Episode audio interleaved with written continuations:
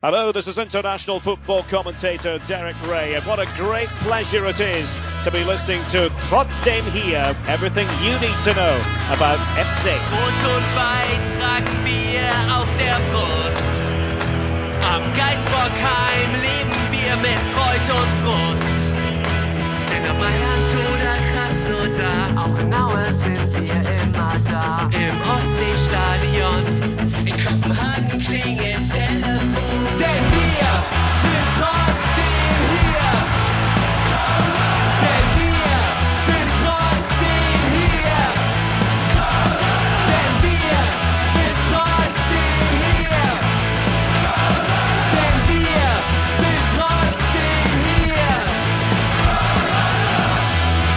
Hamburg, Hattingen, Buxtehude, nochmal Hamburg und vielleicht in der Zukunft auch Sülz rufen Müngersdorf.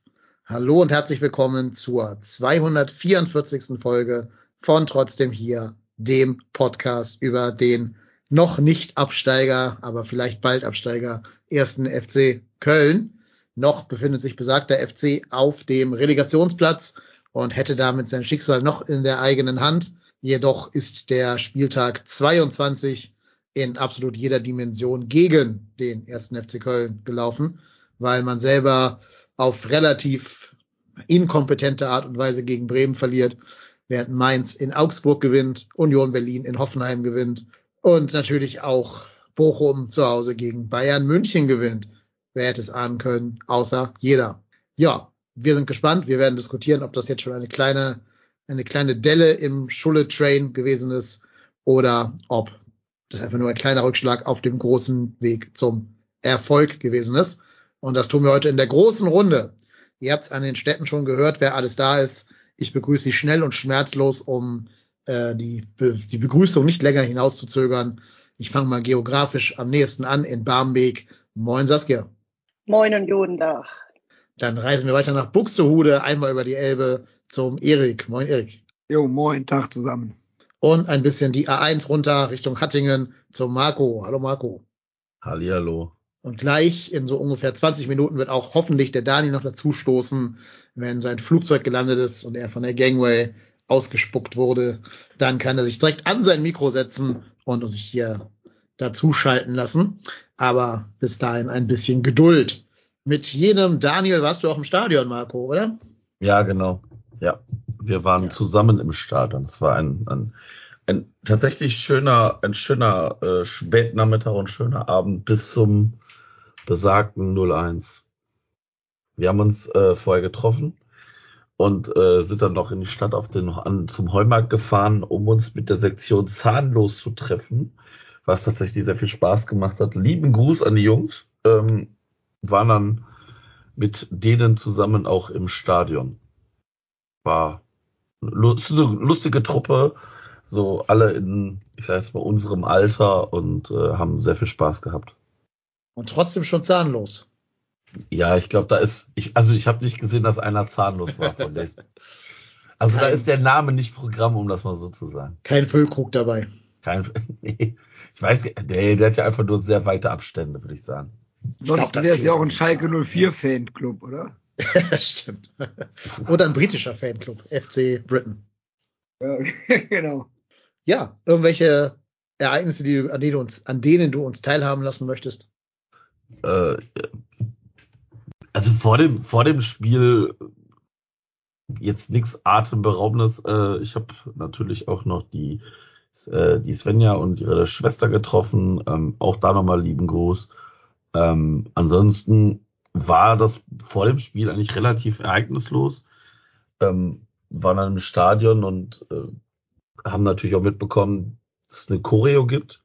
Ähm, und da habe ich schon gedacht, so, weil es man dann durchhörte, so es gibt auf jeden Fall Teile im Bereich, die diese Fähnchen haben und Teile, die unter diesem äh, unter diesem Banner sind. Und ich habe mir gedacht, boah, ich will nicht unter dieses Banner, weil äh, als wir, als ich das letzte Mal gegen gegen Hoffenheim im Stadion war, habe ich ja auch das 1-0 von Hoffenheim unter diesem unter der Choreo damals äh, verpasst und nicht gesehen und äh, ja, Choreo fand ich aber sehr schön. Ähm, verhältnismäßig simpel und äh, ja, Ja. Hast Aber schön. Die, die einzigen drei Torchancen der ersten Halbzeit verpasst unter der Choreo. Nee, ich Die hab, waren ja ich, hab, ich war ja, ich habe ich hab ja, ich hab's ja gesehen. Ich hatte ein Fähnchen in der Hand. Achso. Ja, weil die waren ja in den ersten drei Minuten und danach war ja irgendwie gar nichts mehr so gefühlt in der ersten Halbzeit. Tja. Naja, ich wollte es ein bisschen rauszögern, aber ich glaube, bringt nichts. Ähm, wir müssen über das Spiel reden, nicht? Aber warum? Ja. Ich habe ja gehofft, dass Du hast Marco nicht jetzt immer noch so den im großen Stadion, Marco. Marco, Genau. Marco, hast du nicht aber so im Stadion? Ja, wie war das, wie war das Bier, war der Döner Wie, wie, hat das, wie hat das Kölsch geschmeckt, genau. Also Erzähl, ähm, warum du keine Fastenzeit machst oder was auch Fastenzeit, immer. Sowas, sowas mache ich grundsätzlich nicht. Also Sehr gut. Ähm, Warum? Erklär das mal, damit wir nicht aufs Spiel zu sprechen kommen. Erklär bitte mal die historischen Zusammenhänge der Fastenzeit. Wo kommt es her, Das- der Brauch? Warum gibt's das den? weiß ich nicht. Ich bin da- dafür zu wenig christlich erzogen. Das kann ich nicht. Da kann ich nicht Ach, da kann der Chat helfen und wir le- lesen vor. Ähm, also sollen wir, sollen wir, also wenn wir auf die Aufstellung gucken, war das ja tatsächlich genau, naja, nicht ganz genau die Elf, die gegen Hoffenheim gespielt hat, nämlich mit den, mit den Wechseln, ähm, dass äh, für den gesperrten Chabot ja äh, Hübers, der ja wieder nach seiner Verletzung oder nach seiner Krankheit wieder im Kader war und äh, statt dem ver oder erkrankten Ali Meiner gespielt hat. Da habe ich gedacht, na ja, also das ist ja die Truppe, die auch ja gegen Frankfurt gewonnen hat und bis auf diese kleinen Wechsel habe ich gedacht, na ja, warum nicht? Wird schon, wird schon funktionieren und ich würde gern gleich mal die Fehlpassquote sehen. Mhm. Ja, vor allen Dingen, ich hatte mir bei der Aufstellung auch mal die Bank angeschaut und habe so gedacht, da ist ja, also vielleicht mit Ausnahme von Justin Deal, da ist ja kein Spieler, wo du sagst, den kann ich jetzt mal reinwerfen und dann passiert da noch irgendwas. Also die Bank war Deal, Adamian, Christensen, Dietz, Tigges, Carstensen, Heinz, Paccarada. Bei Bremen saßen da immer noch ein Boré, ein Janma, oder wie der heißt, oder ein Jinma, Bittenkurt, äh, Deman und noch Konaki, Kovnaki. Ist schon anderes, anderer Schnack, was da bei Bremen reinkommen konnte. Ja, stimmt. Aber das ist ja jetzt auch nichts, was uns eigentlich seit der Sommerpause groß überrascht, oder? Oder Nee. ich sag mal, ich sag mal seit seit diesem seit diesem Verletzungs-Dreierpack von äh, Uth, Waldschmidt, Selke fehlen dir natürlich da drei entscheidende Spieler. Und wenn du die tendenziell auf die Bank rechnest, dann ja, das merkst du natürlich. Also da konntest du im Winter nicht nachdenken. Also ich meine, das haben wir ja auch schon hundertmal durchgekaut. Also mich hat's jetzt nicht überrascht. Also Ja. das ist ja jetzt das, was wir seit ja seit ich sag jetzt mal sechs Wochen gefühlt kennen. Mhm. Hatte ich auf dem Schirm, dass wir die ganze Saison noch kein einziges Joker-Tor erzielt haben? Ich hatte es nicht auf dem Ich Schirm, hab- ich hatte es in der, Nö, hätte ich habe es in der Reportage, in, in der, in der, der Zone hat das irgendwie erzählt, glaube ich. ja, genau, da habe ich nicht auch bewusst. gehört. Ich habe auch gedacht, gehabt, wie kann das eigentlich passieren? Letztes Jahr waren wir die beste Mannschaft oder eine der besten Mannschaften, äh, die mit den Joker nochmal gestochen haben, wo irgendwer nochmal getroffen hat. Also in der Saison, wo wir uns für den Europacup qualifiziert haben, war das quasi unser Unique Selling Point, wo wir echt immer mit Gefahr von der Bank kamen und dieses Jahr noch gar nichts. Ne? Ich meine, Ja. es, es, Naja, also die, die Namen, viel die Tor haben Namen wir auf ja noch der nicht Bank gemacht. Ne? Nee, kommt auch noch aber dazu. Aber der trotzdem, Erik hat ja, Erik hat ja recht. In der guten Saison unter Baumgart, da waren wir die Mannschaft, die am meisten Punkte nach Rückstand geholt hat. Und jetzt sind wir die Mannschaft, die am meisten Punkte nach eigener Führung verspielt hat.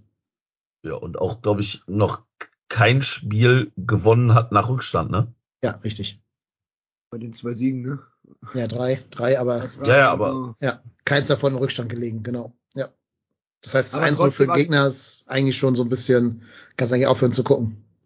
Trotzdem war ich, ich persönlich war ein bisschen, äh, oder bin es auch immer noch. Ich bin immer noch total entsetzt äh, und äh, frustriert und sauer über die, die Leistung. Ich habe eigentlich gedacht gehabt, so die Kurve geht so ein bisschen in die richtige Richtung. Jetzt mit Schulle hast du noch mal ein bisschen, die Leute halten die Position mehr ein. Du kannst auch, du hast auch die, kommst wieder mehr über die Zentrale, dass da mal ein bisschen was läuft. Aber hier gegen Bremen am Freitag, das war ja echt, das war, das war eine Nichtleistung. Das ist eigentlich schon wieder exemplarisch, dass der jüngste Spieler auf dem Feld ähm, die beste Leistung von allen bringt. Das ist der einzige, der sich da wirklich alles aufreißt, um alles und alles gibt für den Verein und für die Mannschaft. Und äh, der Rest, es, es tut mir leid, es war, man muss jetzt auch beim Torwart leider Gottes in dem Spiel hier anfangen, von der Eins bis zur, keine Ahnung, was die höchste Nummer bei uns ist, durchweg bis, bis auf Finkgräfe nichts, ne? Leider. Ja, ja das finde ich auch. Und vor allen Dingen in der Nachspielzeit, wo du ja nochmal so irgendwie versuchen musst, alles nach vorn zu werfen und immer noch dieses Tor zu machen, da würde ich drei Spielern attestieren, dass sie nochmal alles versucht haben. Äh, neben Finkgräfe. Also Thielmann, Thielmann? und Deal. Und Deal.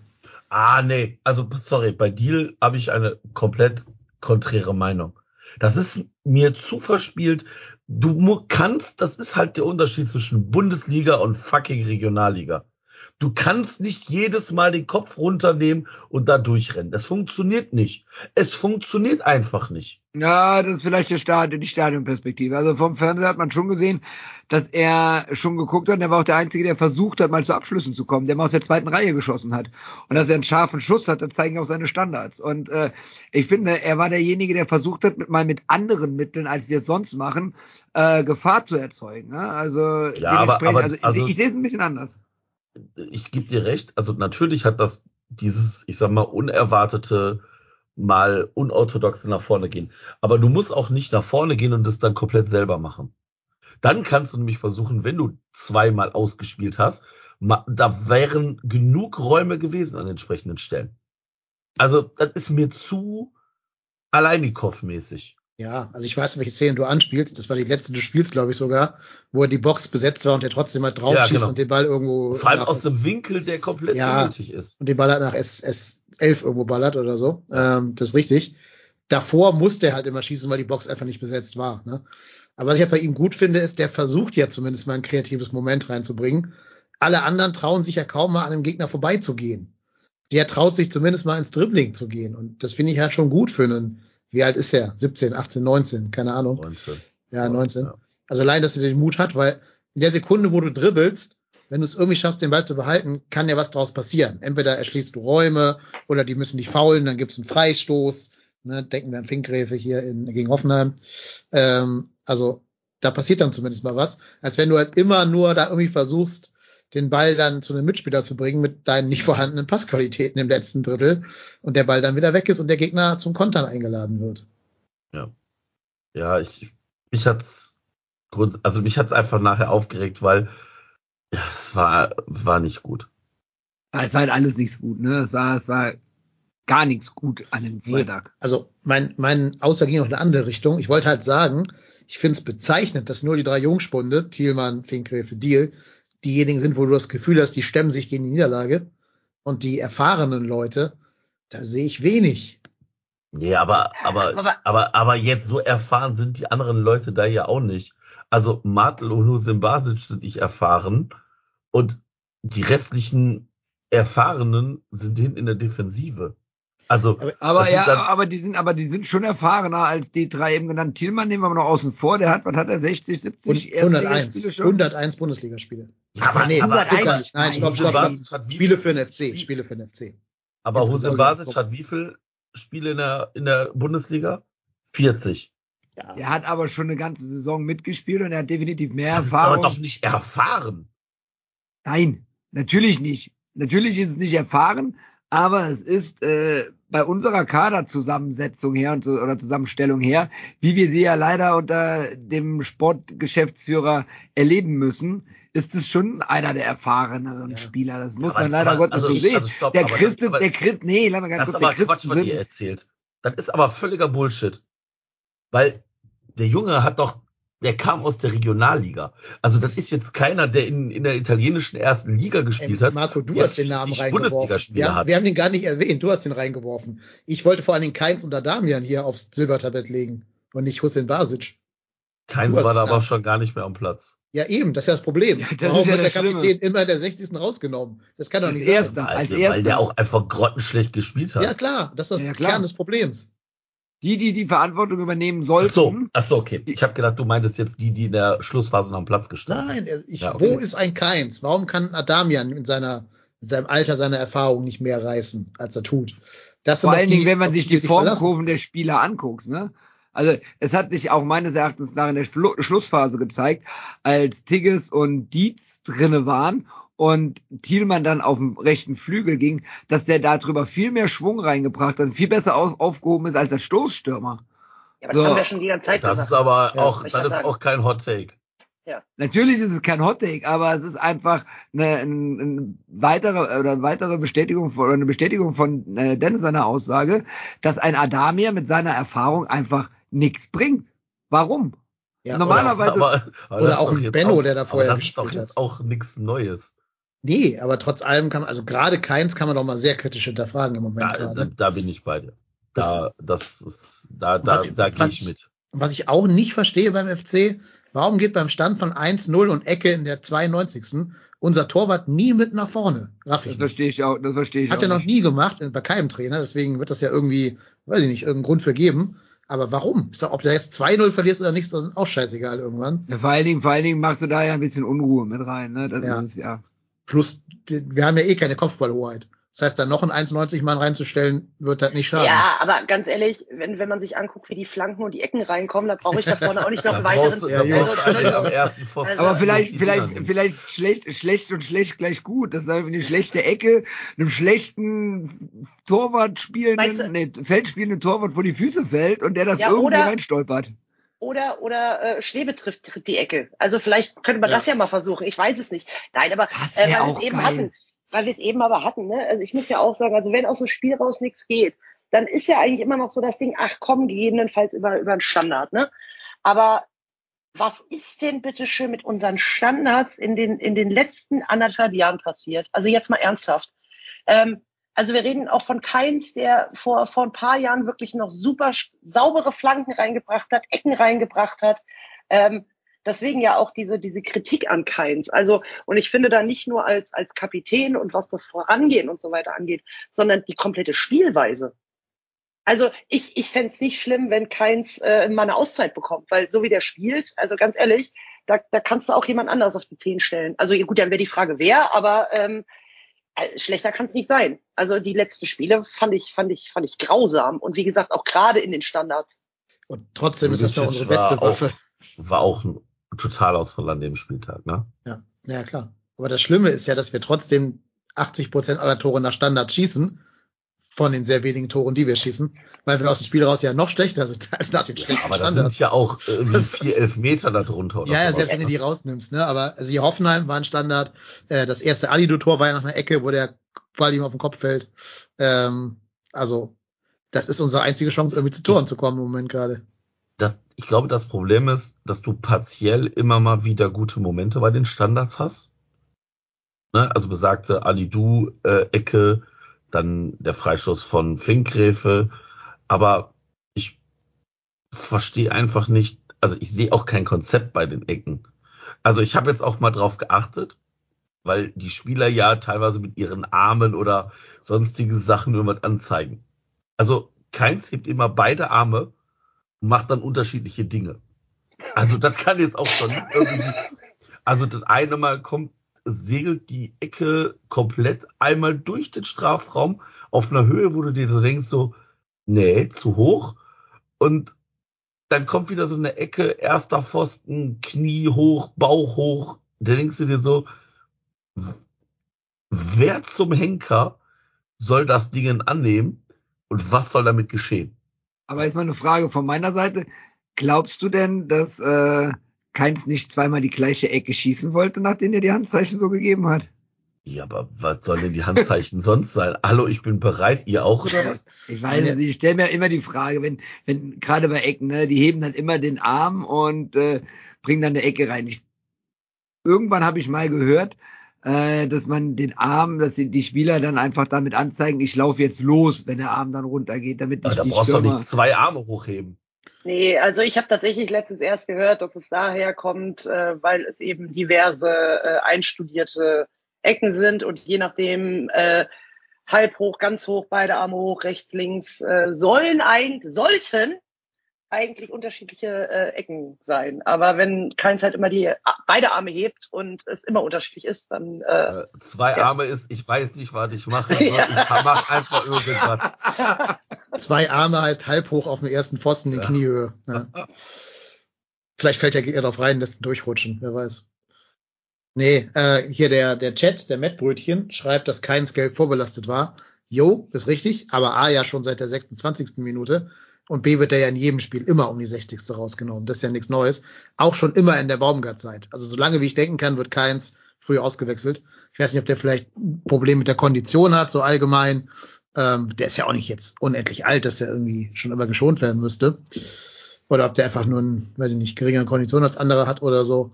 Verstehe ich nicht. Ich denke schon, Kapitän sollte den Anspruch haben, Jonas Hector-Style quasi 100% Spielzeit zu haben. Äh, Finde ich schon sinnvoll. Oder vielleicht so in der 80. ausgewechselt zu werden, um mal frischen Wind reinzubringen, aber nicht immer schon in dieser ersten Wechselphase. Aber ich erwarte halt. Ich, ich würde damit ja klarkommen, wenn du merken würdest, Alter, der pumpt sich hier in 60 Minuten voll raus und dann kannst du noch irgendwie nachlegen. Damit könnte ich leben. Aber das ist ja auch nix. Also das, was da kein spielt, sorry, das ist Alibi-Fußball aktuell. Und das ist das wirklich Schlimme, finde ich, ja. Du siehst bei fast jedem unserer Spieler, dass die gerade eine Idee haben und dass die eine gute Idee haben, wo der Ball hinkommen soll. Aber es fehlt an der Qualität, den Ball halt da auch hinzubringen. Da gab es so eine Szene, die war jetzt nicht gegen Bremen, die war gegen Hoffenheim. Da hat Tigges den Ball in der, in der Nachspielzeit, da haben wir noch 1-0 geführt, glaube ich, will den Ball nach rechts rauslegen, wo mega viel Platz war. Der Spieler war völlig frei und donnert den Ball den Schiedsrichter an den Kopf. Das ist, das ist bezeichnend, Ja. alles, alles, was passiert. Wobei da der Schiedsrichter, also das war ja ein, ein, ich sag mal vorsichtig, da wollte Tigges einen Flankenwechsel machen und der Schiedsrichter guckt nach vorne, anstatt sich zum Ball zu orientieren. Also da habe ich in dem Spiel einen Wutanfall gekriegt, weil das muss der Schiedsrichter sehen. Ja, ja.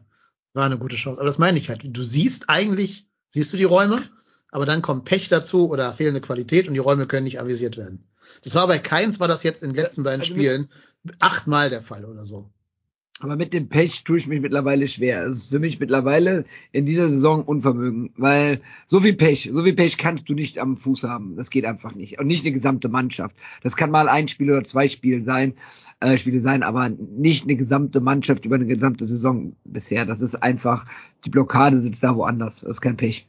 Ja, ein bisschen ist es halt auch Kaderpolitik, ne? Also, ich finde das immer noch das Erbe des Baumgarts. In der Zeit, wo Baumgart hier war, wurde ja sehr, sehr viel Wert gelegt auf physische äh, Leistungsfähigkeit, dass die viel rennen können, dass die gut anlaufen, dass die körperlich robust und fit sind. Und vielleicht ein bisschen weniger Wert auf gute Füße, dass man auch mal einen geraden Pass spielen kann. Die ganzen technisch versierten Spieler wurden vom Baumgart ja meistens auch links liegen gelassen. Und das, finde ich, sieht man jetzt im Kader einfach auch an. Ja, und das, das Momentum ist halt auch nicht auf deiner Seite. Dieses späte Gegentor gegen Hoffenheim, Ja. dann fängst du dir so ein so ein scheiß Gegentor. Also es ist ja jetzt nicht so, dass Bremen uns wegdominiert hat und wir keine Chance hatten. Das war ein, das war so ein Fußballspiel, wo wir immer gesagt haben früher so, das ist ein 0-0 der schlechten Sorte. Das waren, nochmal, das waren teilweise acht, neun Fehlpässe von beiden Mannschaften hintereinander. Das konntest du dir wirklich nicht angucken. Also stell dir mal vor, du guckst dir sowas als neutraler Zuschauer an. Also da nimmst du ja nachher einen Nagel und rammst dir den ins Auge, damit es vorbei ist. Ja, ich habe das ja geschrieben in unserem Chat hier. Meine beiden Kumpels aus Kolumbien haben das Spiel ja geschaut. Witzigerweise, ne, das lief in Kolumbien in der Pizzabude, einfach so. Da war dann Beileid nach Kolumbien für so Ja. einen Scheiß. Ist, das ist, ne, also musst dir halt vorstellen, du bist so ein armer, argloser Kolumbianer, sitzt da mittags in der Pizzabude und willst deine Pizza essen, nach, während du gerade im, im Krankenhaus gearbeitet hast und Mittagspause hast. Und dann musst du dir dieses Elend da angucken. Da kannst du ja fast nur hoffen, dass die irgendein Spielzeugauto auf den Platz werfen, damit du ein bisschen Entertainment hast, weil das Spiel hat's garantiert nicht hergegeben. Äh, wir brauchen vor allen Dingen keine Investoren, weil die Ja. sind ja so schon in Kolumbien und der Pizzabude unterwegs. Ja, ja, absolut. Mit argentinischen Kommentatoren übrigens. Und diese argentinischen Geil. Kommentatoren, die müssen komplett fassungslos gewesen sein über das, was der FC da geboten hat. Die konnten nicht Aber glauben, dann, auch dass- von, aber dann auch von den Bremern, bitte. ja, wobei die halt immer noch gesagt haben, das eine ist ein Heimspiel und die einen brauchen die Punkte, die anderen können da Ja, auch mal auf, auf den Punkt gehen. Ja, also das war schon noch mit drin. Ähm, bevor wir jetzt weiterreden, holen wir mal den Daniel dazu, damit er auch noch hier seine Expertise kundtun kann. Augenblick. So, gleich müsste die liebliche Stimme aus Sülz erklingen, die euch, liebe Hörerinnen und Hörer, dann zur guten Nacht geleitet. Hallo Daniel. Hi. Nabend, Nabend. Hallo. Hallo. Dann bist schon live in der Aufnahme. Hallöchen. Halli, hallo. Also Chap Chapter mag's heute nicht, ja? Nein, ich. Nein. Sehr das haben wir gut. wieder an die, Haben an wir die. Kompetenzsektion outgesourced. Ja, wir haben alle richtig gute Laune. Richtig gute Laune. Ja, da passe ich ja richtig gut rein. ja. Ja. Wir waren, Wo wir weiter? Wo seid ihr? wir waren gerade dabei, äh, Wir sind so ein bisschen Konzept, wir sind, Kapitän wir sind so ein anzuzählen. bisschen konzeptlos heute unterwegs. Wir reden über alle Themen und alles durcheinander. Wir passen uns dem Spiel des FCs an, habe ich das Gefühl. Ja, finde ich auch wir- gut so. Wir sind im Wutbürger-Modus. Ja, Sehr gut. Ha- Hat der Markus denn schon, äh, äh, hat der Marco denn schon von unseren, äh, äh, von unseren Vorstadion-Erlebnissen berichtet? Nee, ich habe ihn extra gefragt, aber er wollte Ei, nicht. ei, Ja, ei, viel ei, war ei. jetzt ja auch nicht, oder? Liebe Grüße, Sektion Zahnlos, ich wie schon- das hab ich immer. schon- Das habe ich schon erwähnt. Es war ein schöner, es war das Schönste am Abend neben den ferngesteuerten Autos. Das stimmt. Nee, Wobei- dann, erzähl mal. Ja gut, was habe zu sagen? Wir haben uns getroffen in der Stadt, sind zum Stadion gefahren, es hat geschüttet, es wurde Bier getrunken und Scheiße geredet. Also es war perfekt eigentlich. Wir haben über den Sieg schwadroniert und es wurde die Frage gestellt, ob 3-0 oder 3-1 gewonnen wird. Mit diesem Mindsetup sind wir ins Stadion gegangen. Und dann war die Choreo, die war auch schön. Und dann ist wie immer unter der Choreo, wenn man nicht sieht, schon fast das 0-1 gefallen gefühlt. Ja, und dann ging es halt dahin, ne? So über den Spiel. aber, auch schon, aber auch schon fast das 1-0. Das muss man Ja. auch sagen. Im Gegenzug war ja auch, Ja, ja, das habe ich dann so Also, durch die Fahnen gesehen. Wir standen in den roten Fahnen. War sehr witzig. Ich hatte das ja im Vorfeld schon gesagt gehabt. Äh, Choreo, okay, Marco, äh, stell dich nicht drunter, 1-0 wirst du verpassen. Und dann schreibt Dennis ja, da, du hättest ja fast sogar recht gehabt. Und dann habe ich gemeint gehabt, nee, das wäre das 0-1 gewesen. Also mein Stream, der hing da irgendwie anderthalb Minuten hinterher. Ähm, dann später wusste ich dann, was Dennis meinte. Ja, aber das hat Marco sogar auch erzählt. Ihr habt doch irgendeine Story, die ihr uns jetzt die ganze Zeit mit angeteasert habt, Ja, die ihr das erzählen ist aber wolltet. erst nach dem Spiel gewesen. Ach so, ach so, sind wir in der Chronologie. Ja, ja, ja, ja. Das war Verstehe. auch, da freut sich der Marco mehr als nicht drüber. Okay, okay, okay. Dann bleiben wir mal so halbwegs in der Chronologie des Spiels. Ja. Daniel, du kannst noch deine Meinung zu Florian Kainz als Kapitän des ersten FC Köln abgeben. ja, das hat man ja bei Twitter, vielleicht, äh, Entschuldigung, bei X schon gelesen. Ja, also ich verstehe nicht, was macht der Mann auf dem Platz? Sagen wir mal so. Der ist Kapitän, natürlich ist der in der Startelf, alles gut. Aber das ist jetzt eine Entwicklung, auch wenn ich eigentlich oder vor dem Spiel gesagt hatte, dass ich, dass dieser, ähm, dass Schulz nicht diesen super neue Trainereffekt hatte. Du gewinnst die ersten zwei Spiele und dann war's das, sondern halt langsam, aber beharrlich die Leistung der Mannschaft vom ganz tiefen Level an natürlich steigert. So. Und ähm, auch Keins hat natürlich wieder ein bisschen sich gesteigert. Von minus 10% auf 5% seiner alten Leistung, aber richtige Richtung. Aber in diesem Spiel fand ich es eine absolute Katastrophe wieder.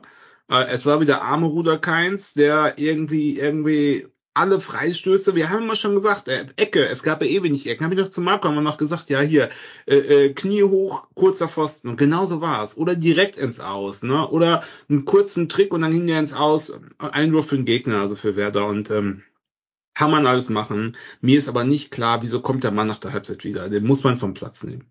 Ihn und Benno haben spätestens, spätestens, spätestens seit der Halbzeit nichts mehr auf dem Platz zu suchen. Und das muss man Schulz auch vorwerfen. Nicht, dass es danach dann unglaublich viel besser wurde, aber schlechter wurde es auch nicht. Warum fällt eigentlich Schulz jetzt auch schon wieder in dieses Muster aller Bundesliga-Trainer, dass die immer in der 65. Minute ihren ersten Wechsel ziehen? Warum ist es immer diese ominöse 65. Minute? Könnt ihr mir das erklären? Kann es dann noch Einfluss auf Spielgeschehen nehmen?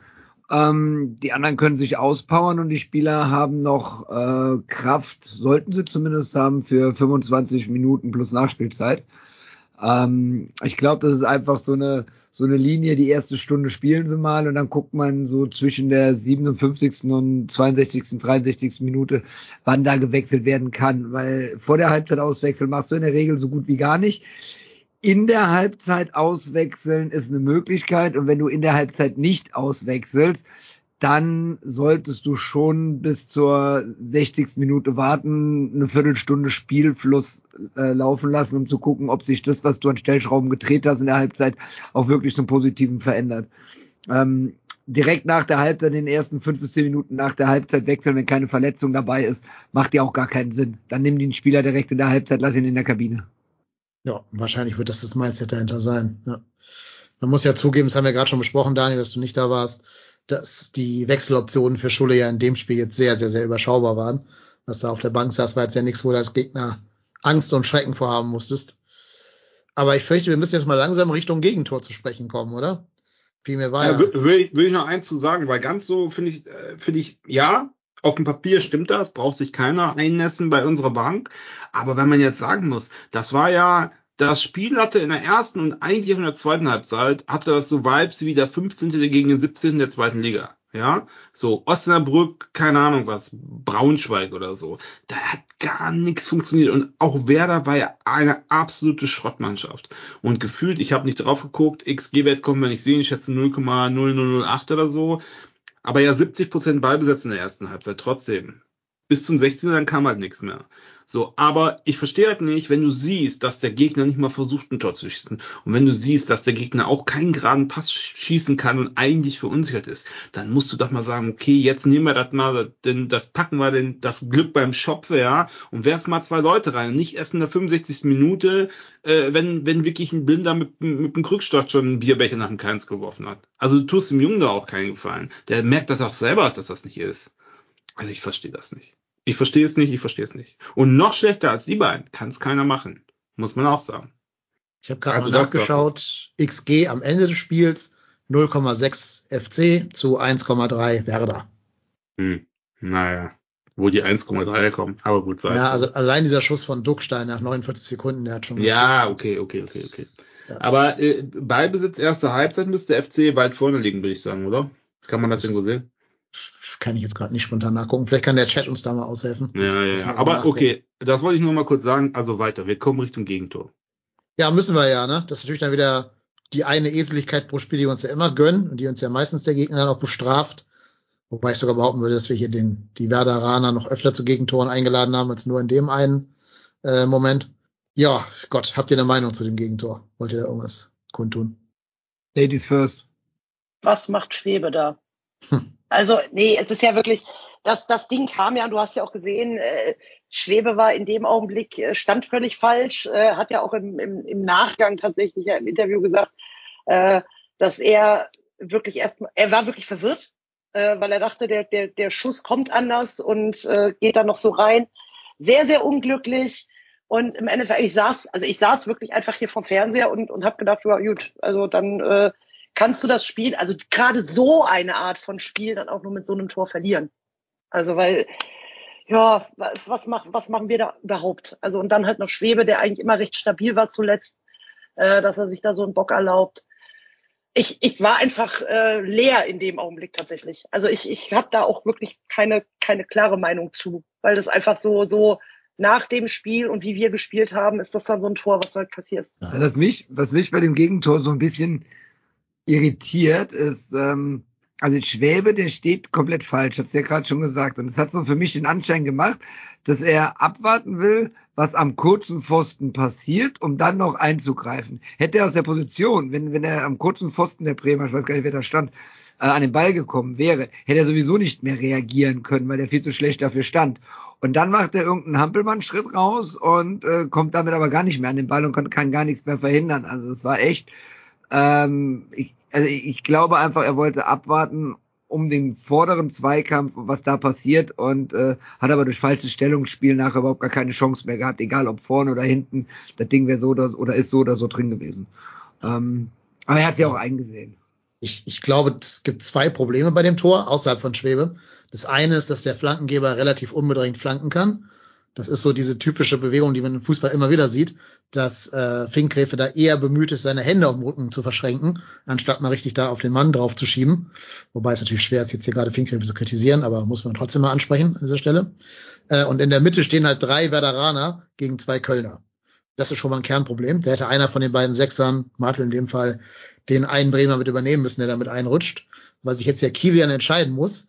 Entweder deckt er den Schmied, der vorne am ersten Pfosten zum Kopfball hochsteigt, oder lässt in seinem Rücken den Janma, Jinma, Jinma, wie immer der heißen mag, nicht aus seinen, aus seinen Augen.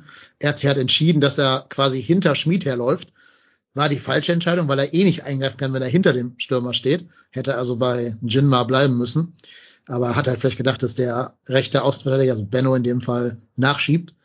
Tut er nicht. Und dadurch stehen halt dann drei gegen zwei in der Mitte. Und dann kann Jammer relativ unbedrängt eben eindringen, äh, einschieben. Ja, und so fangen wir uns halt dauernd unsere Tore. Und ich finde halt immer noch, das habe ich aber auch schon ganz oft gesagt, unsere Tore sind vor allen Dingen immer ein Problem des Sechsers. Ähm, der Sechser, die es nicht schaffen, den Rückraum zu decken oder halt den durchlaufenden Spieler aufzunehmen. Was ich jetzt den beiden Jungspunden da nicht zum Vorwurf machen will, die sind einfach super jung und super unerfahren. Die können da nichts für. Kenner kann da halt was für, weil, wie ich schon seit Jahren sage, gefühlt jedenfalls seit Jahren, hätte man einen erfahrenen Sechser kaufen müssen im Sommer. Punkt. Jemand, der sowas sieht. Das, was halt Skiri so toll gemacht hat, dass der halt mit seinen 15 Kilometern pro Spiel so Räume zugelaufen hat, mit diesem Lauf eben mitgemacht hätte mit dem, dem Schmied ähm, und den halt gedeckt hätte, so dass Kilian frei gewesen wäre, um den Jinma zu decken. So äh, und diese Person fehlt dir. Die beiden Jungs sind noch zu grün, um das alles immer so am Schirm zu haben. Und dadurch fallen so Spiele, äh, so Tore im Spiel. Genau wie auch gegen Hoffenheim, der Schuss von, von Dingens hier, von Kramaric, weil halt Hussein Basic da nicht nah genug dran ist am Mann. Und das ist halt fehlende Erfahrung und auch ein Stück weit fehlende Qualität in der Kaderzusammenstellung. Was mir ein bisschen bei dem Gegentor, also ja, ist ein Torwartfehler, das brauchen wir gar nicht wegdiskutieren. Ähm, aber das passiert. Ähm, was mich bei diesem Gegentor so mal wieder geärgert hat, war in dem Spiel mein Lieblingsfreund Benno Schmitz. Benno Schmitz hat nämlich relativ unbedrängt im, den Ball und will so einen, ich sag mal, so einen verkappten Flankenwechsel machen. Und deshalb steht nämlich auch Finkgräfe teilweise falsch. Weil Finkgräfe sich ja relativ schnell nach vorne orientiert. Und dann kommt ein Pass, der der kommt ja noch nicht mal drei Meter weit. Dann fängt der Bremer den an, weil, weil der so schlecht mal wieder ist, dieser Ball. So ein halbhohes, ohne Druck, ohne alles Ding. Ja, und dann wird das Spiel verlagert. Finkgräfe ist halt zwei Schritte zu spät, kommt dann halt nicht richtig in den Zweikrampf. Und ich gebe dir da recht, Dennis, da passt die Raumaufteilung einfach wieder mal nicht. Ja, und dann passiert dir das halt auch mal, dass dein Torwart mal patzt. Ich meine, es ist ja jetzt nicht so, dass wir hier äh, ständig Woche für Woche äh, Marvin Schwebe irgendwie Dinge ankreiden müssen. Das hatten wir ja mal bei anderen Torhütern. Aber das passiert. Und das ist natürlich bockärgerlich, weil Jinma ja den einfach nur reindrücken muss. Also wahrscheinlich hätten Daniel und ich den noch sogar gemacht. Und ja, manche sagen so, manche sagen so, also, aber Ich Ja, weiß jetzt nicht, ob, ich weiß jetzt nicht, ob, dahin so kommen schnell, ob ihr so schnell da vorne gewesen wärt. Ja, das weiß ich nicht, aber das war jetzt ja auch keine Meisterleistung, den zu machen. Ne? Also Nein. wahrscheinlich, der FC hätte wahrscheinlich verbaselt, aber äh, ja, es ist halt einfach, wäre auch keiner so schnell da gewesen. ist halt auch wieder so typisch, das ist halt so, was die Sachs gesagt hat, ist halt ein typisches Gegentor für so ein Spiel und für deine Tabellensituation. Ja, also bei uns hätten einfach nicht drei Spieler im Strafraum gestanden. Das wäre es halt genau. gewesen. Ja. Da hätte halt einer gestanden und der hätte dann alleine nicht, der wäre halt dann da gestanden, wo der Schmied gestanden hat und damit am Ball vorbei Ja, aber wahrscheinlich wäre die, wahrscheinlich wäre die Flanke auch äh, wieder in den Rücken gekommen Ja. und du hättest den Konter gefangen. Ja, wäre sie dann, ja, weil da hätte ja keiner gestanden, wo die Flanke Ja. dann gekommen wäre. Also insofern, ja. Das ist halt der Unterschied zwischen Strafraumbesetzung und das, was der FC gerade versuchen muss, wegen der Verletzung und wegen der fehlenden Ja, aber das, das ist mir aber auch zu einfach. Du kannst jetzt, also Strafraumbesetzung hat natürlich was auch mit den Spielern zu tun.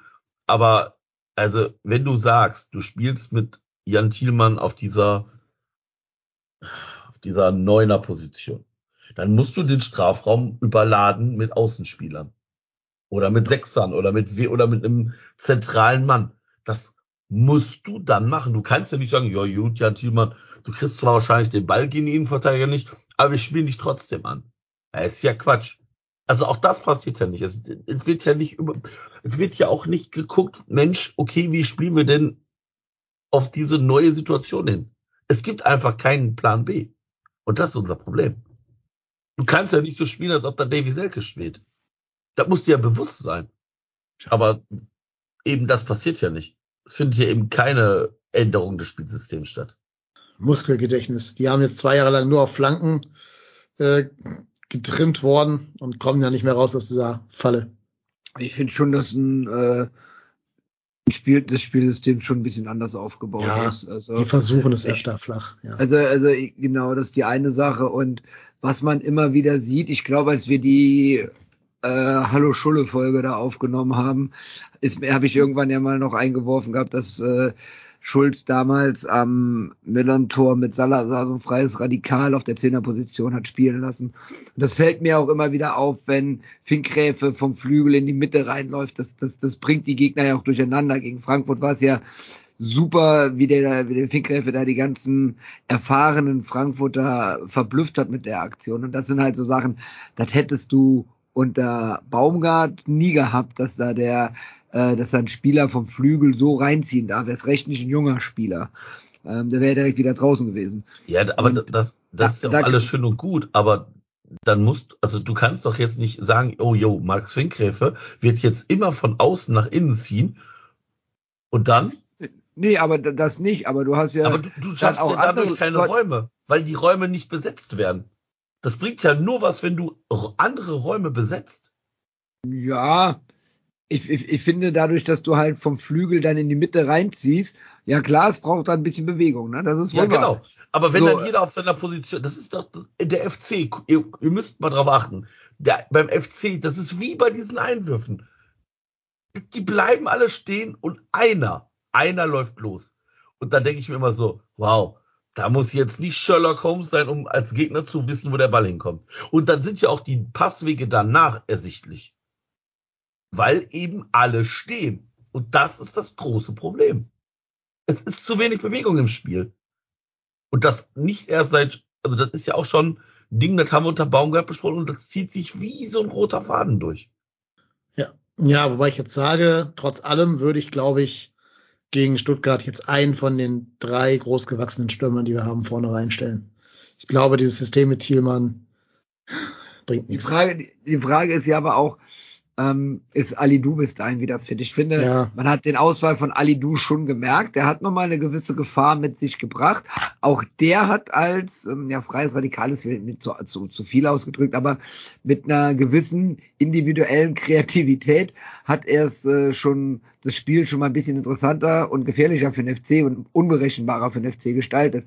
Und es ist jetzt halt die Frage, ob er dann auch wieder fit ist, meiner wieder ähm, rausrotiert oder vielleicht Alidu vorne rein und Thielmann auf dem Flügel dann. Also ich weiß nicht, was hat er was, was Schwereres oder ist das jetzt nur eine. Der war krank. Also einfach eine Grippe. Krank, okay. Das hatte Schuller auch im Interview vor dem Spiel gesagt. Seine etwas markigen Worte waren, wenn da jetzt eine Prellung gehabt hätte, hätte ich gesagt, stell dich nicht so an und spiel. Aber mit einem Infekt kann man das ja nicht äh, dem Spieler zumuten, sich dazu weiter zum Leistungssport zu begeben, weil das ja dann schlimmer werden kann, der Infekt. Äh, ja, äh, ich trotzdem, also dann vielleicht von mir aus auch Ali Du vorne reinstellen, aber ich fand Thielmann auf dem rechten Flügel viel, viel besser. Ja, definitiv. Drin. definitiv. Aber, aber warum lässt du nicht mit Ali Du und, also von mir aus kannst du Thielmann ruhig auf der Position stehen lassen, aber du, du musst keins eine Pause geben. Ja. Ich ja. würde sogar, auch wenn jetzt, ich sehe die Kritik, verstehe ich alles, ich würde aber trotzdem, glaube ich, sogar Deal mal in die Startelf schmeißen. Ich würde ihm mal mehr als diese 20 Minuten geben, wo er mal was bewegen kann. Also, also, also aber auf spielerisch muss ich da. Auf die 10 von Keins. Ich, also ich muss ganz ehrlich sagen, du siehst einen deutlichen Unterschied in der Entwicklung und auf dem Platz von der Leistung von einem Finkgräf und einem Deal. Und der Deal ist meines Erachtens da noch nicht so weit, dass er einen Startelf-Einsatz von Anfang an leistungstechnisch, rein leistungstechnisch gesehen, verdient hat. Also dann würde ich eher ähm, eine andere Lösung irgendwie, irgendwie suchen. Dann von mir aus Thielmann auf dem rechten Flügel, Alidu auf dem linken Flügel, äh, meiner auf dem linken Flügel und Alidu vorne rein oder irgendwie sowas. Aber Thiel noch nicht. Ich würde es mal machen. Was soll passieren? Also, what could possibly go wrong? So, ist also sowas passiert. Girassi schießt uns ab. Ja, ja aber, aber was anderes.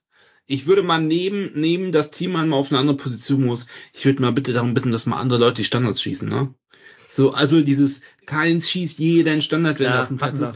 Hatten wir schon, bevor du da warst. So, sorry. Ah. Nee, alles gut, alles gut, aber wir sind auf deinem, deiner Seite. Wir haben das schon genau. Ja, danke. Also ich habe auch gesagt, ich meine, jetzt vom Deal war das auch nicht alles gut oder so. Aber ähm, ähm, das war schon, also das ist, ich finde es wirklich, es kann ja einmal passieren, aber beim 50. Spiel muss man wirklich mal sagen, Leute, Leute, Leute. Ja, also ich, wenn ich Trainer wäre, ich würde erstmal reinschmeißen, den jungen Justin. Ich weiß, dass der nicht der Heilsbringer ist, der ist kein Podolski, ist mir schon klar.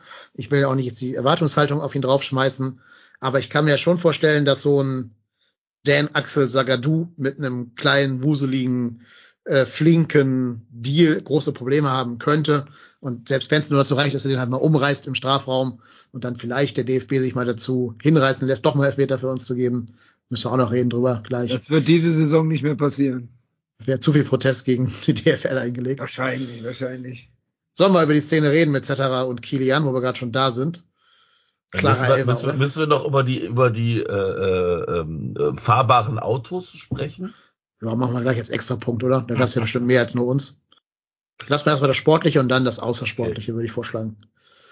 Außer jetzt irgendwer anders. Der legt ein Veto ein. Aber ja, wir können ja ruhig mal über die.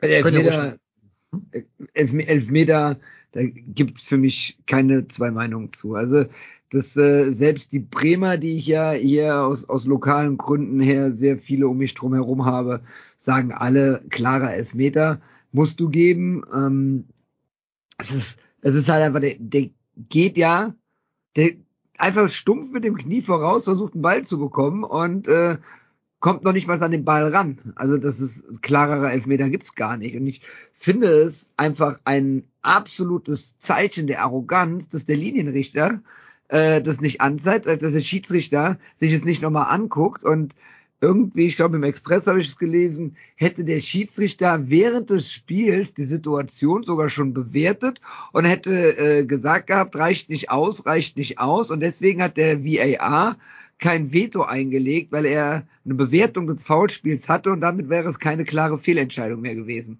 Und da denke ich mir, Leute, also natürlich wird es eine klare Fehlentscheidung. Ansonsten gehe ich jetzt in jeden Zweikampf mit gestreckten Beinen voraus und renne den Gegner um.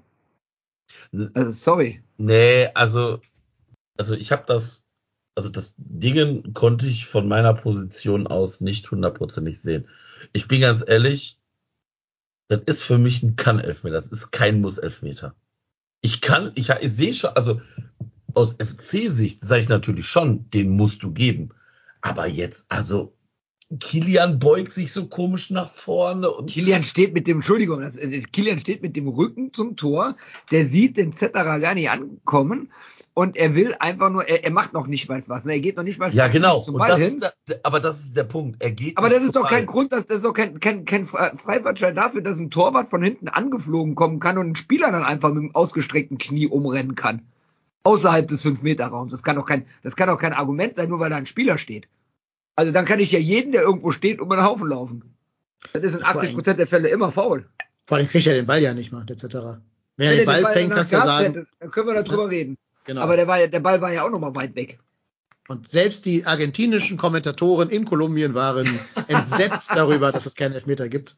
Die haben sogar schon vom Betrug geredet, weil die ja so ein bisschen, sieht ja sehr äh, aufbrausend in der Kommentierung.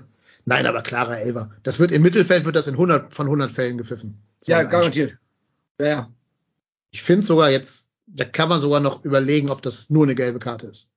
Ja, doch, nur eine gelbe Karte insofern dann schon, weil die Regel wird ja geändert, dass du den Torhütern bei einem Foul, was einen Elfmeter gibt, oder auch ein Abwehrspieler sogar, bei einem Foul, was einen Elfmeter gibt, ähm, gibt's dann keine rote Karte mehr. Das wäre dann eine Doppelbestrafung. Ja, ja, außer das Vergehen ist das halt nicht ballbezogen und nur gegen den Mann gehen und gesundheitsgefährdend. Dann okay, gibt's auch das, noch rot. Ja, das ist das, ja, das wiederum sehe ich jetzt hier wirklich gerade so, als ob der dem mit beiden Beinen ins Kreuz ins Kreuz gesprungen wäre.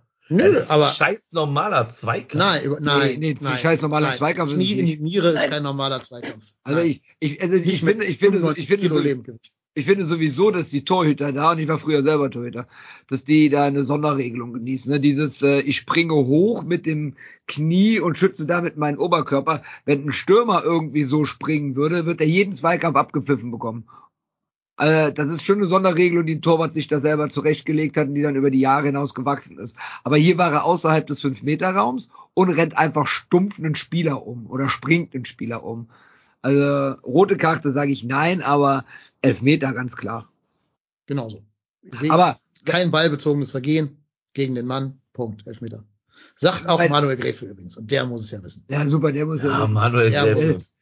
Dann war es kein Elfmeter, wenn der es sagt. Moment, also die Argentinier haben es gesagt und Manuel Gräfe. Ja, aber sorry, Manuel Gräfe, Manuel Gräfe sagt alles, sagt immer das konkrete Gegenteil dessen, was der, was die Schiedsrichter ja. in der Bundesliga machen. Ja, das ist aber auch ein reiner Trollmove, wenn, wenn der, das Spiel unterbrochen ist, wird sagen, Manu, ich hätte das Spiel Ja. sonst nicht unterbrochen. Aber du Das- sagst immer das Gegenteil von mir. Insofern hebt sich das dann alles immer in der Mitte irgendwo auf.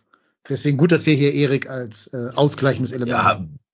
Boah, das, das, das, den, diesen Ausschnitt, den spiele ich meiner Frau mal vor. Erik Ja. Ausgleichnis. oh, ja, super. Der Abend ist gerettet, Therapiestunde erfolgreich, danke. Genau. Falls du rausfliegst, ich gebe dir auch Asyl hier bei mir auf dem Gästesofa. Ah, super, das Ja. ich. Ich, ich gehe auch mit dem Hund. Ja. Das geht, Daniel. Elfmeter, ja oder nein? Ihr müsst jetzt hier mal die auflösen. Ja, äh, für mich auch ganz klar. Also wie gesagt, äh, Ball ist weg und er springt mit dem mit dem Knie nach vorne in den Rücken. Ist klarer Elfer für mich. Punkt. Also ich, ja, ja, ja, sorry, ich musste mich gerade entmuten hier. Äh, ich wollte nicht Saskia ins Wort fallen. Ähm, ich habe es im Live nicht gesehen, weil da war, du weißt, wie es ist, in S2, da war so eine Fahne davor. Aber ich habe es mir natürlich danach angeguckt, aus meiner Sicht Elfmeter. Tut mir leid. Mir ist nicht klar, vor allen Dingen bei der Art, wie er das Spiel leitet und was er da alles abpfeift und für was da gelbe Karten gibt, dass das kein Elfmeter gibt, das ist mir unklar. Aber gut, es ist wie es ist. Es läuft. Ich, der Typ kratzt, der, der Keeper von Werder, wir schießen da kein Tor, der kratzt den Ball von der Linie, wo schon das Bier flog. Wir kriegen den Elfer nicht. Es ist halt alles, es ist halt alles angerichtet, sag ich mal, wie man es kennt. Bei dem, das ist eine gute Sache, die du gerade ansprichst. Der kratzt den Ball von der Linie. Ähm, der Ball kommt ja, der, also der, der, der, der, Abwehrspieler, der von der Linie kratzt, spielt den Ball ja zum Torwart, der den dann aufnimmt mit der Hand. Ich habe mich da jetzt ein, zwei Mal gefragt, vor allen Dingen nach dem, wenn man dann auch die Körpersprache von den Bremern sieht, kann man sowas auch als Rückpass sehen? Weil der Torhüter, wenn er, wenn er ihn nicht in die Hand aufnimmt, dann wird das jetzt nochmal ein richtig heißes Eisen. Hm, Aber hat er den aufgenommen? Ja, ja klar. Der hat den in die Hand aufgenommen. Ansonsten wäre er doch ein FC-Spieler in der Nähe. Aber das muss ja ein bewusstes, also Rückpass ist ja ein bewusstes ja, Zurückspielen. macht, macht, macht der Abwehrspieler. Der spielt den Ball ja in Richtung des Ah. Torwarts. Ja, habe ich im Spiel auch sofort gebrüllt. Rückpass, Rückpass. Glaube aber bei ernster Betrachtung springt der dem, das Ball, der Ball springt dem gegen das Schienbein von da zum Torwart.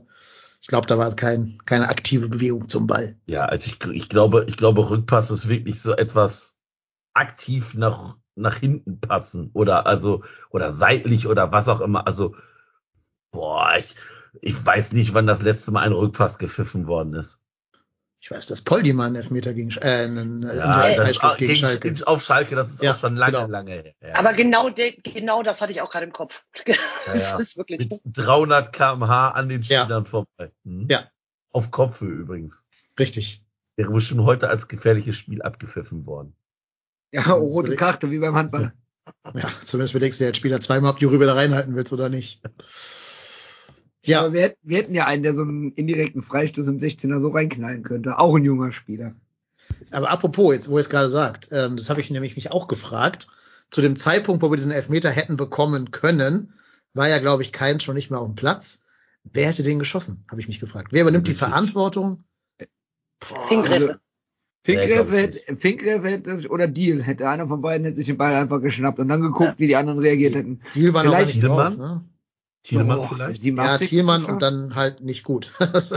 das wäre wahrscheinlich so gewesen. Aber äh, das wäre jetzt, also ich weiß jetzt nicht. Also Lubicic, Lubicic hat doch gegen Ja. irgendwen, hat er gegen die Bayern letzte Saison einen Elfmeter sogar ziemlich sicher ja, verwandelt. ja, gegen Bayern, also im letzten Spiel. Ja, da wäre Lubicic wahrscheinlich dran. ja, weil die Elfmeter von Jan Uwe, muss ich sagen, die gefallen mir jetzt eher nicht. Also ich weiß nicht, wie der Elfmeter schießt, ehrlicherweise. Denk mal an den in äh, Pokal, oh Gott, welche, die letzte Pokalrunde, wo wir weitergekommen sind, außer Osnabrück. weiß ich gar nicht mehr. Was war das denn? Oder war das in Regensburg, wo wir ausgeschieden sind? Weiß ich nicht mehr. Der nur mit ganz, der geht ja so, der Torwart hält ihn eigentlich und boxen sich dann selber rein. Das hätte ich dir jetzt nicht. Äh, Aber überhaupt muss man ja erwähnen, dass bei allen Qualitäten und bei allen Sympathien, die Jan Uwe hat und genießt, der ist ja jetzt kein Scorer, ne? Der ist ja, der ist ja nicht torgefährlich. Es ist leider, leider Gottes wahr. Ne? Also der arbeitet die Chancen echt immer gut raus. Der, die, die Chancen sind auch immer, die, die gehen ja auch immer irgendwie aufs Tor drauf, aber der Torwart, der hätte ja in 90 Prozent der Fälle. Ja, Also- also man muss halt schon sagen, mit den Chancen, die er hat, hätte Podolski schon 30 Tore gemacht. ja, aber äh, Thielmann ist halt auch kein klassischer Stürmer, ne? Ist halt ein Ist halt ein- Außenspieler. Ja, ein Offensivspieler mit 101 Toren, äh, Spielen, da würde ich schon mehr als acht Tore erwarten, ehrlich gesagt. Acht Tore ist ja so eine Quote wie ein Außenverteidiger die haben könnte oder so. Oder ein defensiver Mittelfeldspieler, so ein Skiri, hatte sechs letztes Jahr in einer Saison. Ja, ja, ja, stimmt. Klar, war auch oft verletzt und dann muss ich in der Verletzung wieder rankämpfen und bist nicht ganz so auf deinem, auf deinem Leistungslevel. Kann natürlich auch sein, dass es damit reinspielt. Ne, dass dadurch vielleicht auch ein bisschen so das Vertrauen in das, in dich selbst ein bisschen flöten geht oder so. Aber gut, ich würde mir schon hoffen, dass er noch diesen Sprung macht jetzt von einem engagierten, bemühten Sympathieträger, dass er auch noch mehr so bisschen mehr Hirn aus, bisschen mehr Poldi, Helmes, einfach mal draufwichsen und hoffen. Plus, was ich hoffe, lieber erster FC Köln, bitte verheizt den Jungen nicht. Ne? Das denke ich mir jedes Mal. Der muss ja von der ersten bis zur letzten Sekunde jetzt immer Vollgas geben. Und das mit einem Körper, der sehr verletzungsanfällig war in der Vergangenheit. Ich weiß, ist unser bester Mann da oben, da vorne drin, ist mir vollkommen klar, aber ihr habt auch eine Verantwortung gegenüber dem, dem jungen Spieler. Also nicht komplett verheizen, bitte. Ja, nicht komplett verheizen, richtig. Ich denke auch, dass es bei vielen Leuten auf dem Schirm ist. Aber ähm, du musst auch die Alternativen sehen, du musst auch darauf achten, worum es geht. Ne? Also wenn das Szenario, was wir ja alle nicht hoffen, eintreten sollte, dass der FC den wegen die zweite Liga antritt, dann wird das der Way of Schalke 04 nächste Saison, wo du in der zweiten Liga auch wieder gegen den Abstieg spielst. So, und wenn du dieses Jahr in der Liga drin bleibst, dann bist du nochmal klimpflich äh, drumherum gekommen und kannst den Winter nachlegen. Und das ist halt immer, du musst dann halt zwischen dem Verheizen des jungen Spielers, aber auch den Alternativen auf der Position abwägen. Das ist eine ganz schwierige Sache in der Situation, in der wir gerade drin sind, weil wir haben letzten Endes keinen. Vielleicht mal auswechseln oder mal reinbringen oder sowas, das kannst du machen. Aber bei einem 1-0, bei einer Mannschaft auf Augenhöhe, eine totale Trümmertruppe, die du eigentlich besiegen kannst, musst du eigentlich schon den Aspekt behalten, dass der junge Spieler der verletzungsanfällige junge Spieler, aber trotzdem einer der besten ist und deswegen musst du auf ihn setzen und durchziehen. Wenn du 4-0 hinten liegst, nimm ihn raus, aber beim 1-0 Rückstand nicht. Aber das halte ich auch, also ja, Thielmann ist ein guter Spieler, aber er ist doch auch kein guter Stürmer. Also Vergleich, er, er, er, er, er sorgt aber für Gefahr. Ne? Er ist jetzt kein torgefährlicher Stürmer, aber er sorgt für Gefahr. Wenn du einen guten Stürmer hättest, und seine Schüsse, die zu Abprallern führen, nicht beim Abwehrspieler landen, sondern vielleicht mal bei dem Stürmer, der dann mal richtig steht, dann äh, kann das schon, kann schon eine Waffe sein. Ne? Du hast ja gesehen am Ende über, über, über den rechten Flügel, über seine angestammte Position, wenn er damit nach vorne kam oder beziehungsweise das Spiel gemacht hat, das wurde schlagartig gefährlicher, gefährlicher, gefährlicher. Das habe ich das Wort gefunden. Also ich bin bei dir. Ich halte ihn auch für einen der besseren Spieler bei uns im Kader, aber ich finde, man müsste irgendwann mal drüber nachdenken, ob es nicht Sinn macht, entweder mit Dietz oder mit Deal auch Spiele zu spielen. Weil dieses Spielsystem, das ist doch jetzt auch schon irgendwie auserzählt. Du siehst doch, dass die Gegner sich darauf einstellen. Und wenn du dann halt einen Spieler hast, wie, wie Thielmann, der halt dann auch jetzt nicht ich sage jetzt mal vorsichtig, die ultra gefährlichen Aktionen hat, dann bringt dir der Spiel auch nur partiell was, ne? Ja, vor, allen, vor allen Dingen willst du ja, dass Thielmann jetzt auch noch 14 Spiele idealerweise durchhält. Das ja, muss genau. auch bedenken. Ja, aber ja er, er, er, muss, er muss erstmal durchhalten, bis jetzt äh, Selke, Waldschmidt und vielleicht auch Ruth irgendwann zurück sind. Da hoffe ich ja wirklich äh, inständig auf die Länderspielpause im März. Und ähm, da hoffe ich mal, dass die dann äh, wenn die dann zurück sind, dann wird sich das ja auch wieder ein bisschen zurecht rotieren. Und wenn Selke fit ist, dann wird der Thielmann ja auch nicht mehr vorne drin stehen. Und wenn der Alidu weiter so eine Gefährlichkeit ausstrahlt, dann wird auch da eine gewisse Rotation und Hin- und Hergeschiebe auf den Positionen stattfinden. Und da, da, aber so lange musst du, musst du halt auf, auf, auf den Spieler Thielmann setzen. Ja. ja, und das, also, was ich noch mal sagen wollte zu äh, Thielmann, ich meine, der Junge ist, der ist ja 21 oder so, der hat jetzt natürlich ein paar Spiele gemacht, aber es ist natürlich komplett over the top, solchen Jungs dann sozusagen zu sagen, wenn die jetzt nicht da, die werden auf irgendeine Position geschmissen und was man im Team jetzt, der läuft ja wie ein Wahnsinniger und zieht jeden Sprint bis zur letzten Minute und so. Also dem kannst du keinen Einsatz absprechen. Es ist halt nicht seine beste Position, aber sagen wir ehrlich, das ist nicht das Problem des ersten FC Köln, ne? Das ist mal ein ganz anderes Problem. Also man kann dem das ja nicht aufbürden. Er wird nie uns alleine retten und er ist auch nicht der Untergang von allen. Ja, gut, wir müssen mal ein bisschen, bisschen auf die Uhrzeit achten. Das heißt, ich würde mal gucken, ähm, ob wir noch über diese Szene reden wollen, wo der Ball von Jubicic auf der Linie geklärt wird. Das war natürlich haarscharf. Ich denke mal, dass Marco und Daniel das nicht gesehen haben. Es gab dann nachher noch so eine Grafik, so diese 3D-Grafik, die immer eingeblendet wird, ne, von dieser Linientechnologie. Da hat man dann gesehen, dass da wirklich nur Zentimeter fehlten, bis der Ball halt mit vollem Umfang drüber gewesen wäre. Ja, ich, kann, ich kann dir sagen, ich hatte das Bier schon auf der Jacke und im Nacken, ne? Ja, natürlich. Wir alle. Also ich habe schon gedacht, der wäre auch drin gewesen, tatsächlich. Ich habe den Fernseher drin gesehen, in der Live-Geschwindigkeit. Ja, aber das ist halt, ne, entweder, weil, wenn du unten drin stehst, gehen die halt nicht rein, oder weil die nicht reinstehen, stehst, stehst, weil die nicht reingehen, stehst du unten drin. Kann man jetzt entscheiden, wie man will. Aber das ist halt dieses Ding, der Schuss von Kamaric geht vom Innenpfosten ins Tor und unser Ball wird eben auf der Linie dann geklärt und so entscheiden sich dann solche Spiele teilweise. Ja, schade, schade. Wäre natürlich toll gewesen, aber es ist natürlich bitter, dass dann da der, der Abwehrspieler da die beste äh, Aktion der Saison wahrscheinlich defensiv macht, der, der Friedel und etc. auch aufpasst. Ne? Weil ich sag auch, bei gewissen anderen Torwerten, die vielleicht schon mal für den ersten FC Köln gespielt haben, wäre der Ball auch reingegangen, weil der nicht auf Sendung geblieben wäre, dieser äh, andere Torwart dann. Der übrigens jetzt nicht mal mehr auf der Bank sitzt bei, oder gar nicht, noch nie auf der Bank saß bei seinem neuen Verein. Liebe Grüße. Aber der Verein passt doch so gut zu ihm. Ja, schon immer, immer als Kind schon in Bettwäsche davon geschlafen. Jo, ähm, aber muss man, glaube ich, mehr nicht zu sagen, außer objektiv gesehen gut gemacht von Friedel und etc. Subjektiv gesehen schlecht gemacht von Friedel und etc. Unterlassen Sie das. Bitte machen Sie keine guten Aktionen gegen den ersten FC Köln. Ja, jo. jetzt ist auch egal. Ja. Ja, aber äh, wir haben es gerade schon angedeutet.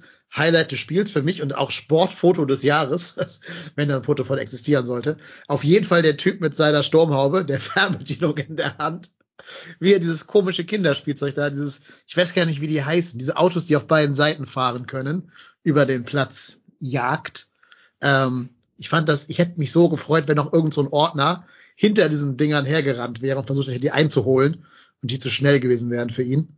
Äh, hätte ich toll gefunden. Leider gab es diese Bilder nicht. Aber ja, das war eh abgesprochen, weil alle Fanszenen hatten ja, oder viele Fanszenen hatten ja irgendwas ferngesteuertes. Die einen hatten so ein, so ein ferngesteuertes Flugzeug, die anderen hatten auch so einen komischen Buggy, der auf beiden Seiten fahren kann, aber mit äh, Rauchfackeln dran. Und das war auch noch, witzig. Ja. Muss ich ganz ehrlich sagen, das fand ich auch witzig, als ich das heute gesehen habe. Äh, oder, ja, heute war es, glaube ich. Nee, jetzt ist ja egal. Ähm, dass da die Rauchfahnen äh, oder Rauchbomben in den Vereinsfarben hinten dran waren, das war auch cool gemacht. Also hier vor allem dieser überforderte Ordner, der da hinterher rennt und dann auch so gegentritt irgendwie.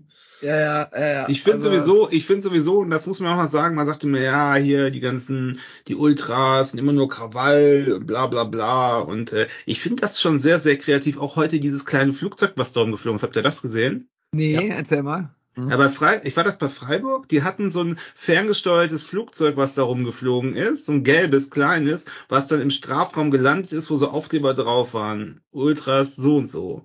Äh, äh, ähm, da gibt es schon wieder tausend lustige Memes bei Twitter, wo dann dieses kleine Flugzeug und daneben so, was wir sehen und daneben irgendwie so eine Stucke aus dem Zweiten Weltkrieg, was da Sohn sieht und so. Das fand ich schon sehr lustig. Ich äh, guck mal, ob ich das finde und dann schmeiß das mal in den Chat. Ja. Naja, und dazu hat immer die Message, wir lassen uns nicht fernsteuern. Also man kann diesen Protesten halt nicht vorwerfen, dass sie nicht kreativ werden.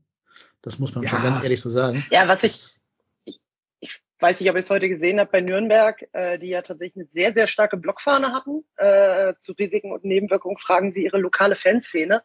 Und äh, dann tatsächlich so Zigarettenschachteln mit äh, CVC drauf und irgendwelche äh, äh, aus Katar und keine Ahnung, äh, Investoren vergiften unseren Fußball. Und das war halt so bezeichnend, weil diese Choreo quasi nicht gezeigt wurde, sondern dann wieder darüber diskutiert wurde, oh, es fliegen schon wieder Tennisbälle. Und äh, die äh, Nürnberg es ja geschafft hat, auf den Platz quasi hinter das Tor zu rennen und noch einen Banner zu ziehen. Das fand ich auch sehr, sehr schön. Das, das war auch sehr groß. Also auf einmal stehen dann 500 Fans schön brav hinterm Tor, hinter der Bande. Ja. Ist keiner aufs Spielfeld gerade, aber die standen dann da und dann sind einfach mal schön die Tatanbank gestürmt fand das auch am Millantor sehr witzig.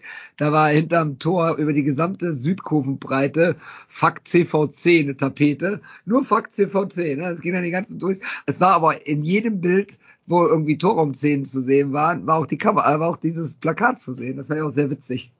Was mich überrascht hat, ich hatte mir so ein paar Highlights äh, vom Spieltag angeschaut, weil ich außerhalb vom FC-Spiel kein, kein Live-Spiel kurz, äh, groß sehen konnte. Die haben diese Proteste in der Tat in ihren Highlights drin gelassen. Ich hätte ja gedacht, die schneiden das komplett raus und wollen es quasi totschweigen. Aber die sind von diesem, diesem Bildanbieter Infot ist das, glaube ich, immerhin reingeschnitten worden, sodass die zumindest auch in den Highlights vorkommen. Äh, jo. Du kriegst es auch gar nicht mehr raus. Also ich habe gestern ähm, die ARD-Konferenz angehört äh, in der in der in der Sportshow-App mit allen Spielen in Konferenz und ähm, da waren die Zeitverzüge durch die Unterbrechungen so groß. Äh, in, ich glaube, Heidenheim gegen Leverkusen, da war außer zwei Bannern ja gar nichts.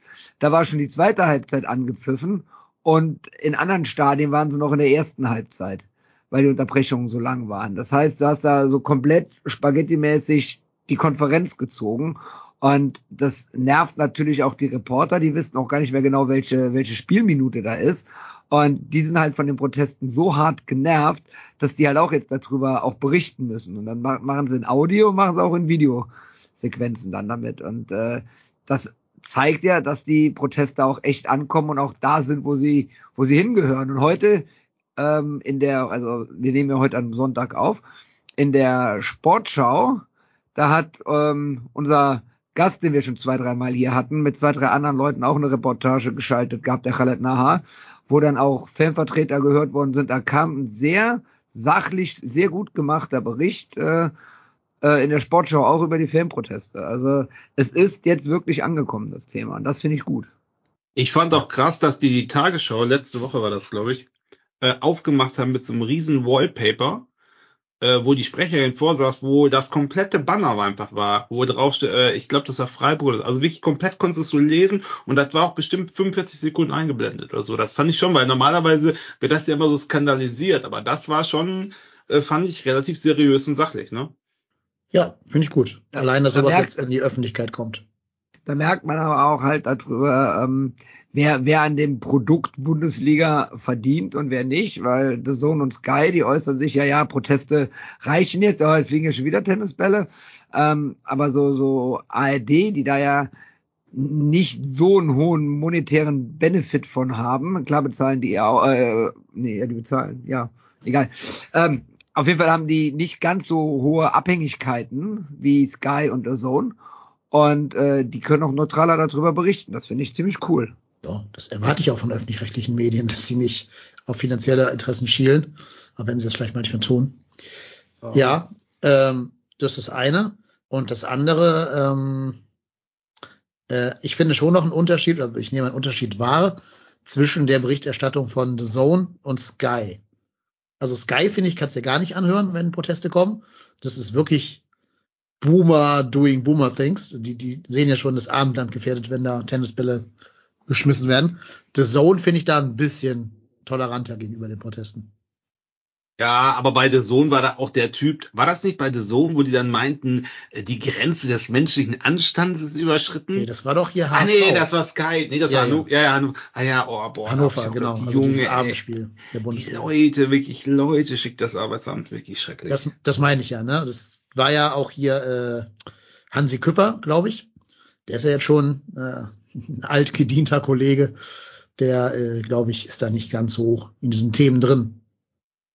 Also ich, ich kann ja auch verstehen, wenn das tatsächlich, also soll ja jeder seine Meinung haben. Also von mir aus kann ja ein Kommentator auch sagen, ja, ich finde das, mir reicht es, aber das Problem ist ja immer, es wird ja so sehr moral, mit dem moralischen Zeigefinger gewedelt und dann denke ich mir immer so, hm, ist das der richtige Weg eines Moderators? Und da bin ich dann wieder, denke ich mir so, jo, der ist eben nicht und aber die sind halt alle massiv angenervt, weil sie merken, dass auf einmal die Leute, die da im Stadion sind, auf einmal doch mehr Macht haben und dass du dir nicht halt auch jeden Scheiß verkaufen kannst. Und was du ja auch merkst, ist, dass die Akzeptanz im Stadion, das ist ja mehr als nur die, die aktive Fanszene. Also, das ist ja, ist ja eben genau das, was ja viele dann mitbekommen, so, dass es eben, eben nicht nur die aktive Fanszene ist, die da, da irgendwie sagt jetzt, ja, wir sind dagegen, sondern ich glaube, dass mittlerweile bei den Stadiongängern und auch bei vielen dieser, sag mal, normalen Zuschauern halt die Akzeptanz mittlerweile für diesen Investorendeal nachlässt. Und wenn natürlich jetzt dann noch die, die Vereine wie der FC oder auch andere Vereine haben da ja jetzt beim DFB mal vorgetastet, dass ich glaube, die Akzeptanz für diesen Deal, die wird jetzt nicht besser. Und die Proteste werden jetzt von Woche zu Woche weiter zunehmen. Das heißt, es wird ja jetzt auch nicht so sein, dass sich das irgendwie massiv abnutzt, sondern eben, eben genau das konkrete Gegenteil. Es wird jetzt immer mehr werden und jede Woche wirst du was anderes sehen. Und ja, ich bin, ich bin gespannt, wann das erste Spiel abgebrochen wird. Ob der DFB das machen wird. Natürlich wird das nicht machen. Also was ich weiß, finde, ich, weiß, weiß ich nicht, Daniel, das weiß ich nicht. Also ich, aber aber jetzt mal ganz ehrlich, ich wollte noch mal auf Marco zurückkommen, weil also mal, ich finde, es gibt ja durchaus oder gab durchaus genug Szenen in der Vergangenheit, wo sag ich mal der gemeine maifründe Stadiongänger mit Sachen aus der Kurve nicht einverstanden war und da gab es doch Pfiffe bei irgendwelchen Bannern anti-Hop, wisst ihr das noch, das war als dieses, dieses Banner wie das Stadion hat gepfiffen und das ist ja unmenschlich, der arme Dietmar und so, das gab's ja alles, ne? Aber bei diesen Protesten, was man im Fernsehen und auch wenn man selber im Stand ist, ich habe noch keinen Pfiff gehört, noch keinen einzigen. So, und das bedeutet für mich, dass der überwiegende Teil der Zuschauer, die ins Stadion gehen, das sind nicht nur Dauerkarteninhaber, dass die das zumindest verstehen, wenn nicht sogar unterstützen. So, und das muss auch die DFL zur Kenntnis nehmen. So, und äh, ähm, ja. Und ein Spielabbruch, sorry, das, das ist einfach, was glaubst du, was da für ein Rattenschwanz kommt? Wenn du jetzt anfängst, weil du weißt doch, wie es ist, wenn ein Spiel abgebrochen wird, dann werden die Szenen das darauf anhängen, dass mehr Spiele abgebrochen werden. Dann, ja, hast du genau, dann hast du so eine Welle wie damals beim Haupt, das ist richtig. So, dann ja, hast du auf einmal jeden Spieltag vier Spielabbrüche. Die kannst du alle gar nicht mehr nachholen, die Spiele, weil es ist keine Zeit. Du kannst auch nicht allen Leuten immer die Punkte abziehen. Was glaubst du, was das für einen Rattenschwanz nach sich zieht? Weil, ich glaube auch, solange, ja. den, solange du den, den, den dreistufigen Eskalationsplan hast, ähm, das wissen die Fangruppen ja auch ziemlich genau. Sobald diese drei Stufen, die zweite Stufe ist ja, wir gehen jetzt alle in die Kabine, ähm, sobald diese Stufe dann eingetreten ist und die Spieler wieder zurückkommen, danach ist ja dann auch in der Regel Ruhe. Und ähm, dementsprechend gibt es eigentlich auch gar keinen richtigen Anlass dafür, solange, Stufe 1 und Stufe 2 noch nicht durchgeführt worden sind, ein Spiel abzubrechen. Also, ja, aber ich sehe gerade Hannover oder Union als die Vereine, die diese Grenze demnächst reißen werden. Ich glaube, oder Hertha, die lassen es, glaube ich, drauf ankommen.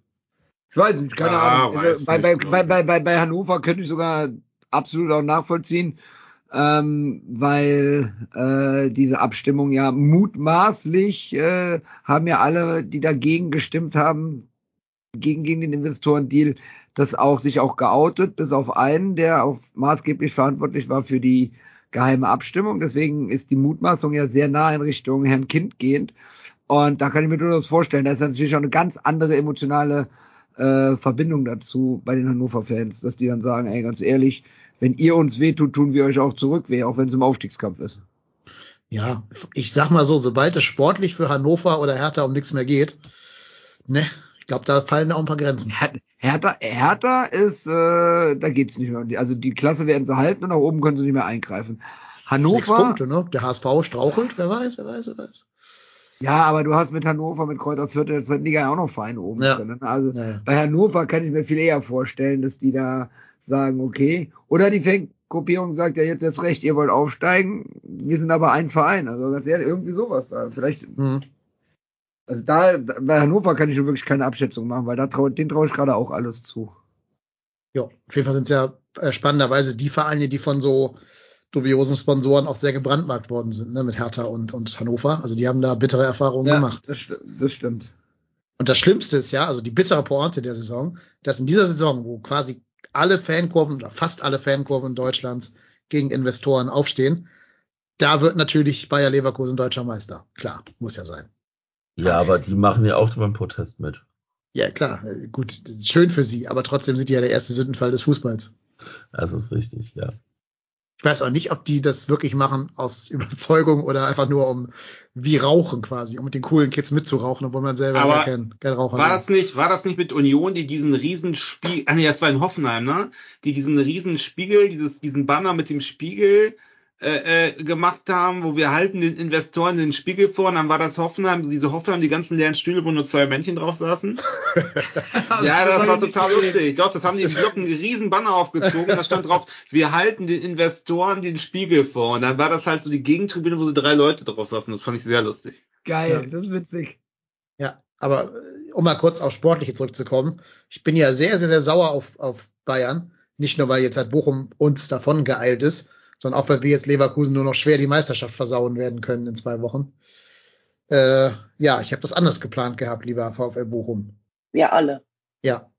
Ist Tuchel diese Woche noch Bayern-Trainer? Nein. Nein. Wann, wann spielen die ihre, ihre Champions League Spiel? Erst in zwei, drei Wochen irgendwann. Ich spiele jetzt gegen Leipzig im Rückspiel. Ähm, ich kann es dir genau sagen, gib mir eine Sekunde. Die spielen jetzt erstmal Leipzig in der Bundesliga als nächstes. Äh, haben also keine englische Woche. Spielen dann gegen Freiburg am Freitag, dem 1. März. Und dann am Dienstag, dem 5. März in München gegen Lazio, das Rückspiel. Ja, ich könnte vielleicht sogar jetzt schon die Woche vorbei sein. Ja, angeblich hat Dresden gerade gesagt, dass man Tuchel eine Jobgarantie geben würde bis zum Leipzig-Spiel. Ja, aber äh, Das ist ja nichts wert, genau. Wissen wir ja. Außer, du musst ja auch Gibt's erstmal überhaupt- jemanden rankriegen. Du musst ja Gibt's erstmal überhaupt, Nachfolger einen in finden. der, gibt's überhaupt einen in der Kategorie, genau, in der Kategorie Post. FC Bayern München? José Mourinho. Weil Mourinho hat sich doch schon ins Spiel. Nee, also- wisst ihr, wen die holen? Wisst ihr, wen die holen? Hansi Steffen. Baumgart. Nee. Alonso holen die. Mind my words. Meinst du jetzt aus dem laufenden Vertrag heraus? Nein, die werden den zum Sommer holen und werden jetzt irgendeinen, irgendwen so, ja. installieren und werden aber jetzt werden, schon sagen, der und kommt. werden dann und werden dann Unruhe bei Leverkusen erzeugen, dass die die acht Punkte Vorsprung jetzt noch verspielen. Und es geht alles los bei, mit einer Niederlage beim Ruhm und glorreichen ersten FC Ja. Köln. Da warte ich ja eh drauf, dass die ersten Transfergerüchte kommen, dass die Bayern irgendwie Frimpong, Würz und Die werden sich Chaka komplett bedienen. Die werden sich komplett bei Leverkusen bedienen. Also das ist Ja. doch äh, ist ja, die, ist ja eigentlich die, schon die klar. alte Move, die sie bei Dortmund und Werder Bremen immer gemacht haben, ne? Ja, klar. Ja. Habt ihr eigentlich die neuesten Boomer-Aussagen von Uli Hoeneß mitbekommen zum Thema? Die finde ich faszinierend. Dass dieser Mann, diese, wenn du das Lexikon aufschlägst bei Boomer, ist da 100 pro ein Bild von Uli Hoeneß. Erst hat er ja gesagt, also der hat ja Leverkusen dafür kritisiert, quasi, dass sie den Grimaldo geholt haben, mit den Worten, den kannte doch kein Mensch. Ah, okay. Ja, das ist richtig. Muss der aber reinziehen. Ja, ist beschwert sich, dass ein anderer Bundesligist einen Spieler holt, der überperformt und den er nicht kannte. Das ist gut. super Ja, geil. Ist auch, nicht, ist auch frech. Ja, absolut. Und noch viel geiler fand ich, der wurde angesprochen, ob man nicht so eine, so eine tiefe Sechs hätte holen müssen, die Tuchel gefordert hat. Und dann hat Hoeneß gesagt, äh, nein, hätten wir den geholt, dann würde jetzt hier der Pavlovic weniger Spielzeit bekommen, der so gerade drauf und dran ist, einen Durchbruch zu haben. Und der hätte es nicht geschafft, den Durchbruch zu haben, wenn wir eine Flying Six oder wie das heißt, geholt hätten. eine Flying Six. Alter, alter, alter Mann, halt einfach die Klappe. Ja, aber ich fand äh, vorhin ein äh, Tweet War nicht auf von, dich bezogen, Dennis. ein Tweet von, von Buchsen vorhin sehr schön, der Ja, einfach den- nur den schrieb, äh, genau, äh, er freut sich schon auf die Aussagen von Uli Hoeneß, äh, dass ja die Fanproteste daran schuld sind, dass Bayern nicht Meister wird. Und äh, genau das sowas könnte ich mir wirklich bei, bei Hoeneß auch vorstellen. Also äh, er hat ja schon häufiger mal wirre Aussagen getätigt, aber ich musste bei diesem äh, Tweet dann doch sehr lachen. Das ist auch zu 100 Prozent das Mindset von Uli Hoeneß. Ja, Der sitzt ja jetzt schon mit hochrotem Kopf und sagt, ohne die Unterbrechung, da hätten wir das 1-0 über die Zeit gerettet. Ja, gut, aber ich, ja, passiert, ne?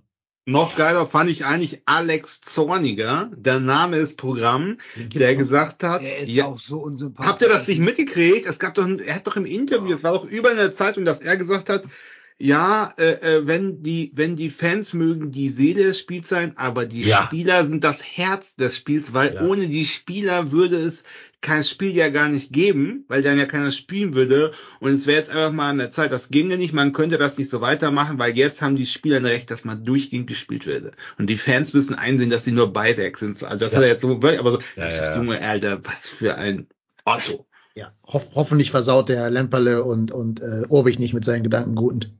Ja, es ist Wahnsinn. Es ist Wahnsinn. Ja. Apropos Gedankengut, wir müssen noch ein ernstes Thema ansprechen. Es gab mal wieder einen 13-12-Vorfall für Fans, die äh, in der zweiten Bundesliga von Hamburg das Auswärtsspiel in Rostock besucht haben und dann wieder zurück nach Hause wollten, was ja anscheinend schon ein Verbrechen ist, nach Hause fahren zu wollen mit der Deutschen Bahn für Fußballfans.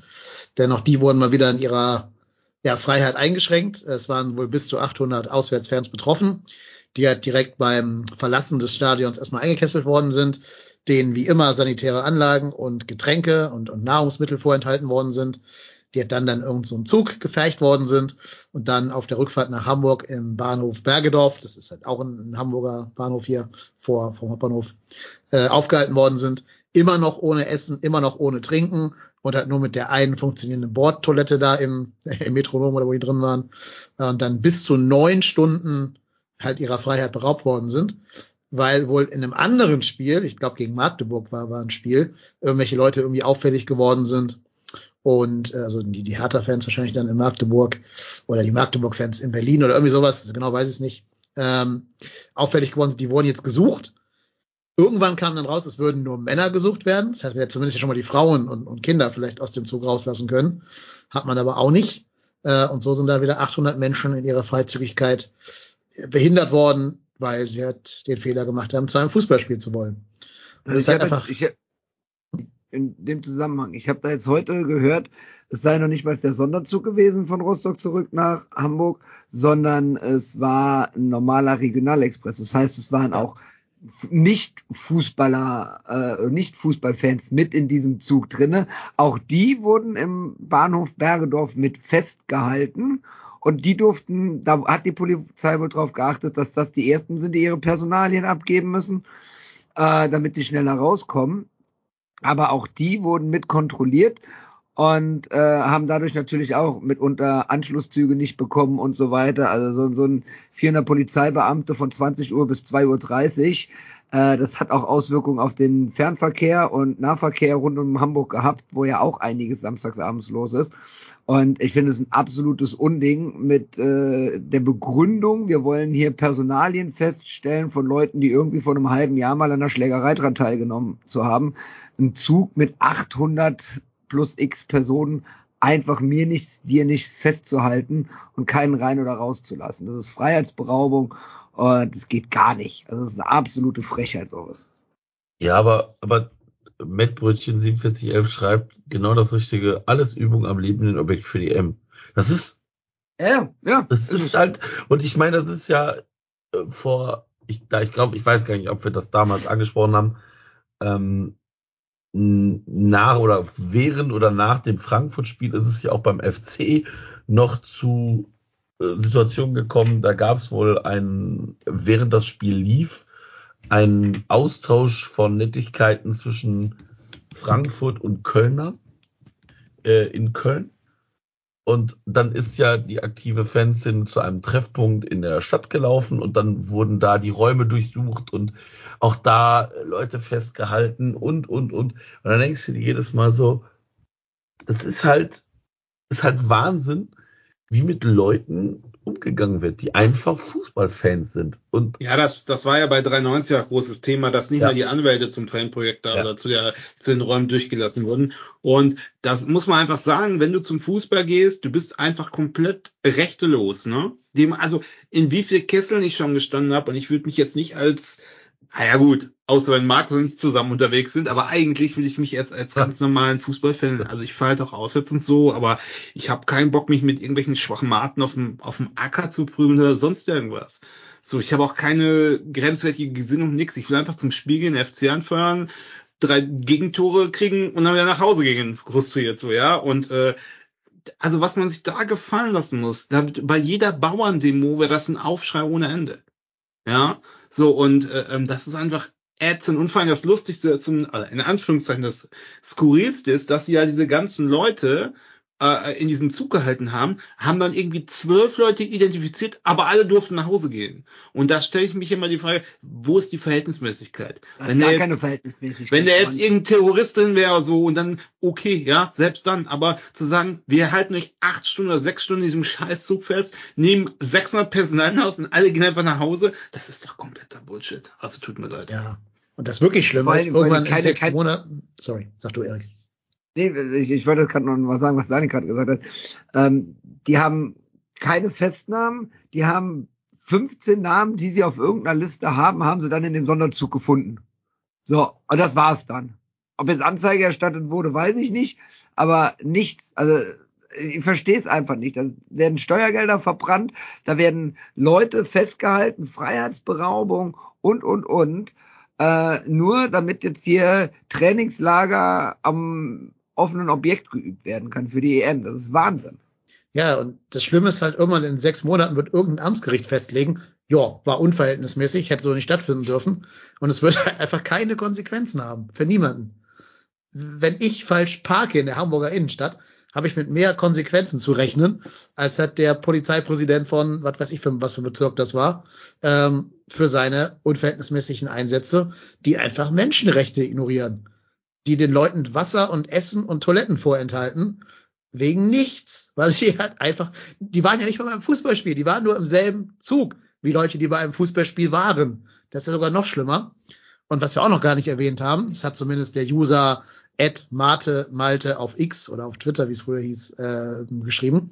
Die haben ja wohl auch vor dem Stadion direkt mit so Absperrgittern eine Situation geschaffen, wo fast noch irgendwelche Leute totgetrampelt worden wären, weil halt von hinten welche geschoben haben, von vorne ging es nicht weiter, weil da halt die Polizeikette stand und dann wieder so ein, so ein Düsseldorf Love Parade Szenario da geschaffen wurde. Duisburg.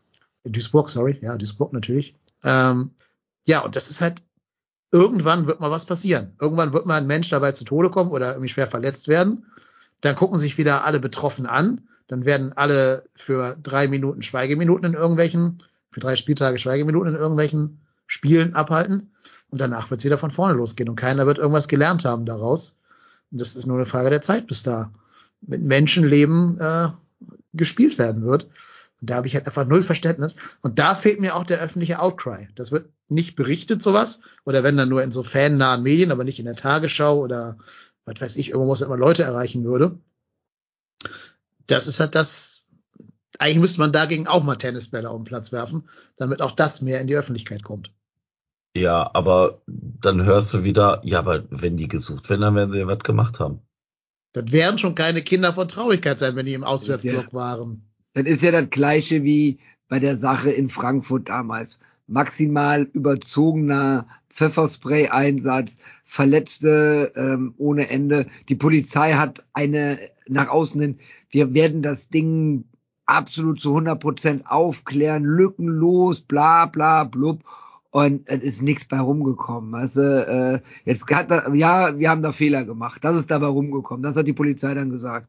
Aber das ist dann die lückenlose Aufklärung für die Öffentlichkeit. Und das wird dann irgendwo hier, mir nichts, dir nichts in einen Polizeibericht reingeschrieben. Und das ist einfach, und so wird es dann hier auch sein, bis irgendwann wirklich mal was passiert. Ich habe mir ein paar Mal die Frage gestellt, was wäre gewesen, wenn ich mit meiner Frau und meinen Kindern in dem Zug gesessen hätte, weil ich irgendwie Bekannte in Rostock besucht hätte. Äh, sorry, das sind dann acht von, von, von 20 Uhr bis 2.30 Uhr wirst du dann da festgehalten. Du kommst nicht mehr nach Hause, gar nichts mehr. Das ist doch Wahnsinn schlimm. Und wie gesagt, mir fehlt halt komplett dieser öffentliche Aufschrei. Da würde genau. ich mal die, die etablierte Polizei immer recht hat. Ja, aber ich war ja auch schon öfters mit meinem Sohn unterwegs und der ist jetzt gerade so Jugendlicher. Was machst du denn, wenn vor ein paar Jahren, keine Ahnung, wir waren mal in Leverkusen oder sind wir ja auch mit der S-Bahn gefahren. Du bist ja mit so einem Zehnjährigen im Zug und dann kesseln dich da acht Stunden ein. Das ist doch, also, ist doch eine Frechheit. Also da würde ich auch mal nachprüfen, ob man das irgendwie gerichtlich belangen kann, ehrlich gesagt habe mich da heute ja, mit einem Freund drüber unterhalten, der hat gemeint gehabt, auch wenn ich in dem Zug sitzen würde, ich würde die 110 wählen und Strafanzeige erstellen. Und wenn die fragen, was ja, los ist, würde ich sagen. Aber, aber jetzt mal ganz ehrlich, dann willst du die 110, sagst du ja, ich werde hier von der Polizei festgehalten. Da passiert doch nichts. Die sagen da, ja, ja, da, da, da, ja, dann gehen Sie da bitte zu dem äh, zuständigen äh, Gruppenleiter. War auch mehr ein Witz. Ja. Ist lustig. Die, die Vorstellung finde ich sehr amüsant. Du wirst von der Polizei in so einer Sache festgehalten und erstellst da, äh, dann Anzeige und sagst, schicken Sie mal eine Streife vorbei. Aber ja. wir haben unterschiedlichen Humor, merke ich gerade. Ja, ja, ich habe, ich, sorry, ich habe das erstmal gerade nicht als Humor aufgefasst, sorry. Ähm, ja, es ist halt, ja, es ist halt scheiße. Ja, und das, das Problem ist aber auch, glaube ich, dass es die breite Masse halt nicht wirklich interessiert. Also als das äh, Riesenthema in Frankfurt war. Und das, das war ja eine Sache, die ja auch ein bisschen mehr durch die Presse ging. Ähm, was tatsächlich so, dass ähm, mein Mann aus Spaß meinen Arbeitskollegen, der sich halt, ja, der guckt halt ab und zu mal Fußball, ne? Also so, das ist jetzt nichts äh, groß und der hat das Auto mitbekommen und da war es genau das. Ja, aber die K.O., die haben doch dann bestimmt was gemacht. Also wenn die Polizei da so reingeht, dann haben die doch bestimmt was gemacht.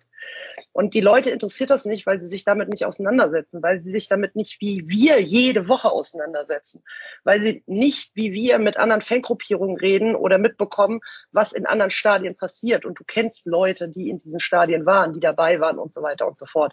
Wir betrachten das kritisch, weil wir das seit Jahren mitmachen, weil wir seit Jahren gegebenenfalls auch schon selbst diese Sachen erlebt haben. Ähm, aber wenn jetzt jemand, der wirklich nur ab und zu mal Nationalmannschaft guckt und am Wochenende abends vielleicht irgendwie Sportschau anmacht, um die Ergebnisse und Zusammenfassung zu gucken, der damit aber, also ich sag mal, mit, mit Fans und Fankultur nichts am Hut hat, für den sind das eben die bösen Ultras und also jetzt mal überspitzt gesagt und die haben mit Sicherheit was gemacht, weil sonst würde die Polizei da nicht so reingehen. Und das darf man nicht unterschätzen. Wir sind da zu sehr drin und in der Bubble. Ja, gerade deshalb fände ich es ja gut, wenn da berichtet werden würde, um diese Bubble mal so ein bisschen aufzubrechen. Ne? Aber gut, da sind die Medien mal ein bisschen gefragt. Ja, aber ich glaube, das hat, also da haben die Medien doch gar kein Interesse dran. Ja, aber also zum Beispiel jetzt so ein öffentlich-rechtliches Medium, darf das nach Interessenlage operieren? Nee, aber du musst ja, aber du musst ja irgendeinen Fürsprecher haben. Also es wird ja keiner berichten und sagen, ja, also, also, aber genau das ist doch Konsens. Also da wird die Polizei schon recht. Also die Polizei macht das ja nicht ohne Grund. Da wird die Polizei schon gutes Recht gehabt haben, um den Zug anzuhalten. Ja, da habe ich dann vielleicht einen zu hohen Standard an Medien, dass ich erwarte, dass die auch eine zweite Meinung einholen von irgendeinem Fanprojektbeauftragten oder sowas. Ja, aber, aber dann musst du ja da irgendeinen Kontakt, also, der, der, nein. Mhm. Glaube ich nicht. Tja, dann bleibt es weiter bei uns, darüber weiterhin zu berichten, damit zumindest irgendwer tut. Und natürlich so andere, andere Podcasts, nicht nur uns jetzt als trotzdem hier, sondern ich meine uns Podcasts, um es zumindest mal anzusprechen. Schlimm ja, ich, ich finde so, auch da, also ähm, bei 93 hört man viel dazu, finde ich. Bei uns wird das mal thematisiert, aber dann hört es auch schon auf. Welcher, welcher Podcast beleuchtet das denn sonst noch? Ja, der Rasenfunk greift schon auch. Ja, auf, okay, ja, ja, aber es sind ja, das sind ja alles so sehr spartige Podcasts, ne? Hm. Aber so. Ja, aber, so aber die, ich sag mal, die, die Podcast, die, ich sag mal, die etablierten Podcasts, die, ich sage jetzt mal vorsichtig, professioneller Betriebe, nehmen doch gar, die haben doch gar kein Interesse daran. Weil das in der Regel irgendwelche Leute sind, die in diesem, die mit diesem Fußball-Business irgendwie ihr Geld verdienen. Ja, vor allen Dingen, ich glaube, das ist auch nicht deren Lebenswirklichkeit. Also genau. wenn jetzt so ein, so ein Toni Kroos mit seinem Bruder da seinen Podcast macht und wenn der mal zu einem Auswärtsspiel geht, sitzt der halt in der VIP-Loge und wird dann mit dem Shuttle hingefahren. Der geht ja nicht in den Polizeikessel rein. Ja. Müsste er mal. Der müsste mal gekesselt werden, dann hätten wir dieses Thema nämlich auf dem. Ich stelle mir das gerade, ich stelle mir das gerade bildlich vor. Ja, dann hätten wir das Thema vielleicht mal auf, auf der Liste. Der hat sich jetzt ja beschwert, dass er für seine äh, EM-Karten Geld bezahlen muss, der arme Herr Toni Groß. Das ist sehr schade. Tut mir sehr Musste ich auch, so eine Frechheit. Ja, meine Gebete gehen raus. Ich bin Podcaster, ich möchte auch umsonst zur EM. Ja, Thoughts and Prayers für Toni und äh, Felix Groß auf jeden Fall. Naja, gut, aber wie gesagt, wir bleiben dran für euch. Wir werden euch weiter berichten, wenn es was gibt, äh, damit das Thema nicht komplett untergeht und ja, hoffen, dass da alle Menschen gut und unverletzt rausgekommen sind. Auch nochmal, äh, denke ich, Kondolenzen sind angebracht in Richtung Leipzig, wo er der, der Zuschauer auf der Tribüne verstorben ist sogar. Jetzt nicht wegen Polizeieinsatz oder so, also jetzt kein. kein Zwei, ne? Zwei. Kein einer, zwei. Ein Gladbacher wohl auf der Fahrt oder so. Ja, genau. Nee, nee, am Samstag ja. schon. Am Samstag ja, schon. Also, okay. Äh, das war, glaube ich, nicht mit dem Spiel zusammenhang, aber trotzdem haben sie ihm halt gedacht während des Spiels. Und der andere Herr ist, glaube ich, also jetzt nicht wegen Polizeieinsatz. Ist jetzt kein inhaltlicher Zusammenhang. Bitte nicht falsch verstehen jetzt. Aber äh, ja, bot sich gerade, wo wir in ernsten Themen sind, das noch zu erwähnen. Also da auch dann an die Hinterbliebenen eine, ja, äh, guten Umgang damit, dass sie einen guten Umgang damit finden. Dann würde ich auch noch ganz kurz zurück aufs Sportliche kommen wollen. Wir müssen nämlich noch einmal kurz auf die kommende Woche blicken. Der Dennis hat mir meine schöne Überleitung versaut. Ja, als du nämlich sagtest, also, als du sagtest, so gut rausgekommen, da lag es mir auf der Zunge reinzugleiten, dann bist du mit diesen zwei sehr traurigen Ereignissen gekommen. Da passte das jetzt nämlich leider nicht so gut rein. Wer auch gut rausgekommen ist aus der Bahn ist der Daniel. ja, jetzt erzählt mal, Jetzt kommt. Auf, nee, jetzt Moment, kommt. stopp, stopp. Jetzt ziehen wir das durch. Jetzt seht ihr es erst am Ende der Folge, damit jeder hier bis zum Ende auch wirklich zuhört. Jetzt ziehen wir es hier durch. Eure, Oh. Der Spannungsbogen wird jetzt bis zum geht nicht mehr überspannt werden. Ja, So. freut euch schon mal. Am Freitag, dem 23. Februar, spielt Mainz in Leverkusen. Wird Leverkusen straucheln, damit Mainz uns noch holen kann. Nein. Nein. Also bei allem, bei allem Schmerzen, die mir das bereitet, das zu sagen, Leverkusen wird nur noch ein Spiel verlieren diese Saison. Welches ist das? Erster FC Köln. So. Aber ansonsten. 3. März. Genau. Halt, aber dann, halt, dann halt, wenn die nur noch ein Spiel verlieren gegen uns, holen die das Triple, ne? Das kann ich jetzt Ja, aber auch nicht für Triple nicht. Ja, das kleine Triple, weil die spielen nicht Champions League, aber die, Ja, die werden, aber Europa, die werden, UEFA Cup. Also die wenn, werden- wir, wenn also- wir das hätten, wir wären, wir wären jetzt schon Trippelsieger äh, in der Wortwahl und betrunken ja, okay, also, die werden im Pokal knapp gegen, äh, äh, gegen, ähm, Dings gewinnen. Düsseldorf. Nee, nix Düsseldorf. Gegen, wie heißen die denn nochmal im Finale? Kackbach. Nee, nee auch nicht gegen, gegen, auch nicht gegen Ja. Lautern, Mann, gegen den Wir sind aber nur Viertligisten. noch, äh, Saarbrücken. Gegen Saarbrücken. Saarbrücken wird Lautern schlagen und Gladbach, glaub es mir, und wird im Finale dann untergehen. So, und äh, eine Riesenshow. Und den werden die, die, die werden Meister. Die haben acht Punkte Vorsprung. Bei Bayern ein riesen Theater. Stuttgart wird auch nicht mehr aufholen können. Dortmund brauchen wir gar nicht drüber reden. Wer soll denn da kommen? Jetzt mal realistisch gesehen. Ja. So, und äh, Weil äh, die, die ja. spielen halt auch, also die spielen halt diese Spiele, wo andere halt wackeln, dieses Spiel in Heidenheim gewinnen die halt dann 2-1, ne? Teilweise echt mit irgendwelchen Last-Minute-Toren. Und das ist dann halt die Tore zur Meisterschaft. Also das Einzige, was die noch hindern kann, ist halt Leverkusen selber. Dass die halt dann doch noch in diesen Vizekusen-Modus schalten und merken, dass sie Leverkusen sind und nichts hinkriegen. Aber dafür muss ja auch Ja. Bayern haben, die auch mal Spiele gewinnen. Ja, aber ich, ich bleib dabei. Die Bayern, die werden sich jetzt irgendwie durchstolpern. 1-0, 2-0, 2-1 siegen. Und äh, Leverkusen wird beim FC verlieren. Und dann werden die Bayern das nämlich nutzen, um dann bekannt zu geben, dass Alonso nächste Saison den ihr Trainer ist. Und dann kommt da Unruhe rein und dann werden auch noch zwei, drei Spieler gehen und das werden die Bayern natürlich auch noch kommentieren und sagen, ja, okay, die haben ja nur dieses Jahr die eine Chance, Meister zu werden, weil danach ist ja alles wieder weg und Neuanfang und es tut mir leid und wir hätten ja gerne einen Gegner auf Augenhöhe und bauen damit noch mehr Druck auf und dann kommen die üblichen Sticheleien und am letzten Spieltag wird Bayern München die Schale gewinnen. Glaube ich nicht. War nicht Dortmund letztes Jahr auch schon mal sieben Punkte weg von den Bayern? Ja. Bevor die gestolpert Ich glaub, sind? Ich glaube, ja. Ich meine, so war das. Vor allem, weil Leverkusen muss ja, glaube ich, am letzten oder vorletzten Spieltag in Augsburg ran. Da sind schon ganz andere gestolpert. Ähm, Bochum haben sie am 33. Spieltag in Bochum. Da könnten sie Schweinen, dass Bochum dann schon gerettet ist. Gut, in Frankfurt davor am 32. Und am 34. spielen die zu Hause gegen Augsburg, die Leverkusener. Ah, wenn es irgendwo verkackst, dann gegen Bochum und gegen Augsburg. Ja, das? also ich würde ich würd mich, würd mich ja auch diebisch freuen, wenn Leverkusen das auf bekannte Art und Weise verkacken würde. Ich sehe das dieses Jahr nicht. Ich finde die leider, leider, leider sehr stabil. Ja. Und ähm, da, das, da, da treffen zu viele. Wenn die jetzt einen Spieler hätten, der irgendwie alle Tore bei denen macht, würde ich sagen, nimm den aus dem Spiel, dann brennt bei denen Ja. der Baum. Aber du merkst ja gar nicht, dass Victor Boniface bei denen gar nicht spielt. Richtig. Und Schick ja auch nicht stattfindet irgendwie, weil er so lange verletzt war. Ja, und Ja. Ist so. ja, ich glaube, Da treffen halt dann die Außenverteidiger plötzlich am Fließband. Ja. Das ist schon krass, was der Alonso da bei denen geschafft hat. Seit, dem, seit die Niederlage in Köln hat die halt zusammengeschweißt, oder in Leverkusen gegen Köln, hat die zusammengeschweißt und hat deren Erfolgsstory erst äh, angeleiert. Aber es ist halt schon krass, dass das eine Jahr, wo du willst, dass die Bayern Meister werden, verkacken die es ohne Ende an allen, an allen Ecken und Enden. Wir sind halt einfach auch, was die Meisterschaft betrifft, auch müde. Du, guck mal, Ja. da sind Spieler dabei, die haben jedes Jahr die Meisterschaft gewonnen. Die haben noch nie keine Saison anders beendet als die Meisterschaft. Das ist für die ganz normal und die kennen nichts anderes. Und äh, dementsprechend, glaube ich, ist das denen auch egal, ob die Meister werden oder nicht. Jetzt sind wir jetzt die Einzigen, die da sagen, so, boah, bitte nicht Leverkusen. Ich weiß nicht, was die Ostholländer da noch zu machen, wenn die das sehen.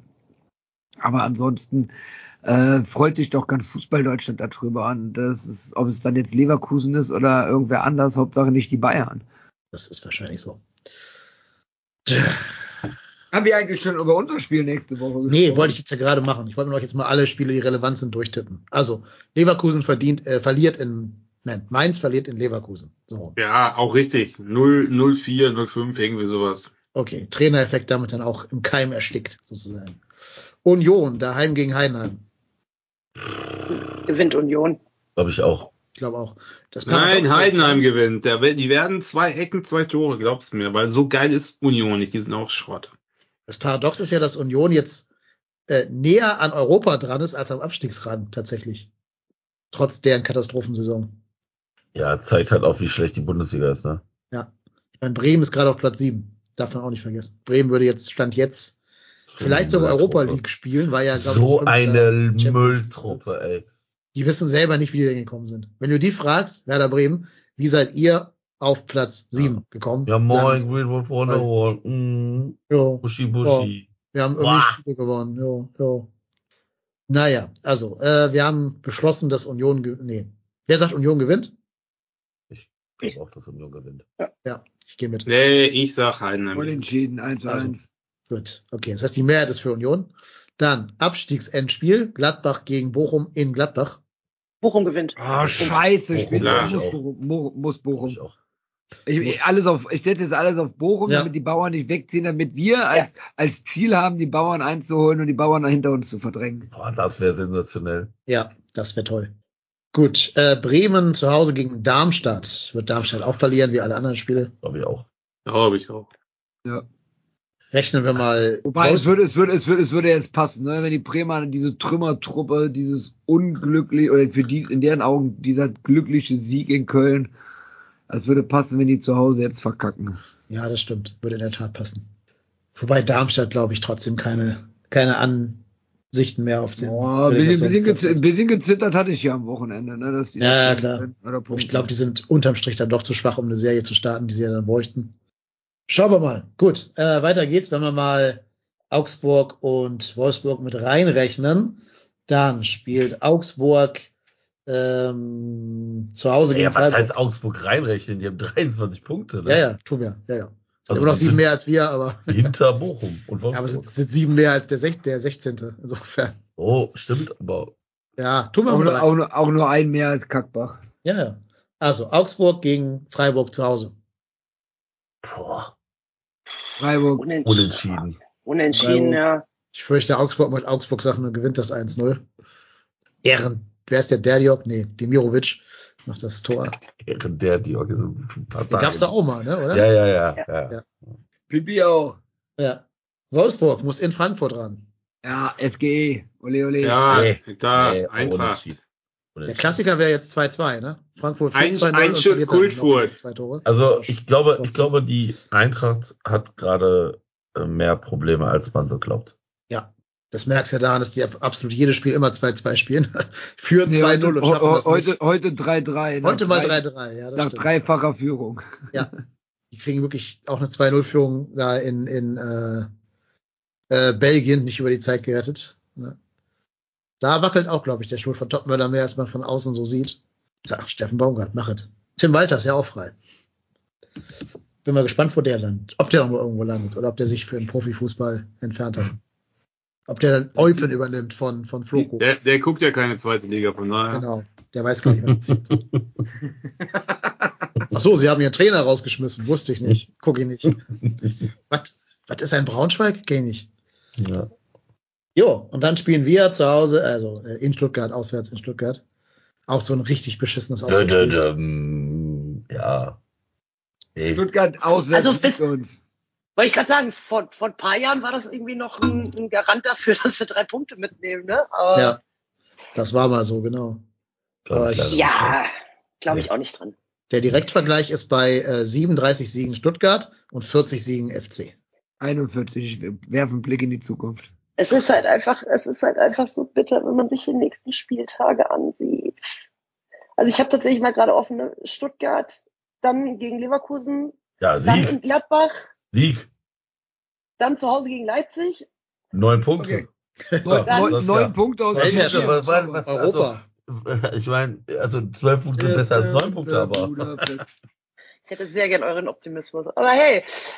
Ja, und dann müssen wir nach Augsburg. Fantastisch. Ja, Ja, dann bleibt es bei neun Punkten. 15 Punkte wäre auch zu vieles gewesen. Ja. Das wäre so FC, wenn du gegen Le Leverkusen gewinnst und gegen Leipzig einen Punkt holst und dich dann in Augsburg 3-0 abschießen lässt. Genau, dann zu Hause gegen Bochum. Also von Ja. daher. Ja, ja, ja. Ja, aber Also, also also- die nächsten Spieltage sind schon mies, das muss man auch ganz ehrlich Ja, sagen. Ne? ist Also, so, aber trotzdem, das sind dieselben Spiele, die Heidenheim in der Hinrunde auch hatte, in derselben Reihenfolge. Die sind Ja, da auch und dann. Ja, und dann lassen wir, lassen wir am 25. Spieltag einfach Gladbach hinter uns. Das fände Ja. ich äh, gut. Nämlich, Boah, ey. nämlich. Da, dann ziehe ich die Hose gar nicht mehr an. Ja. Da ziehe ich die aus und lasse sie einfach aus.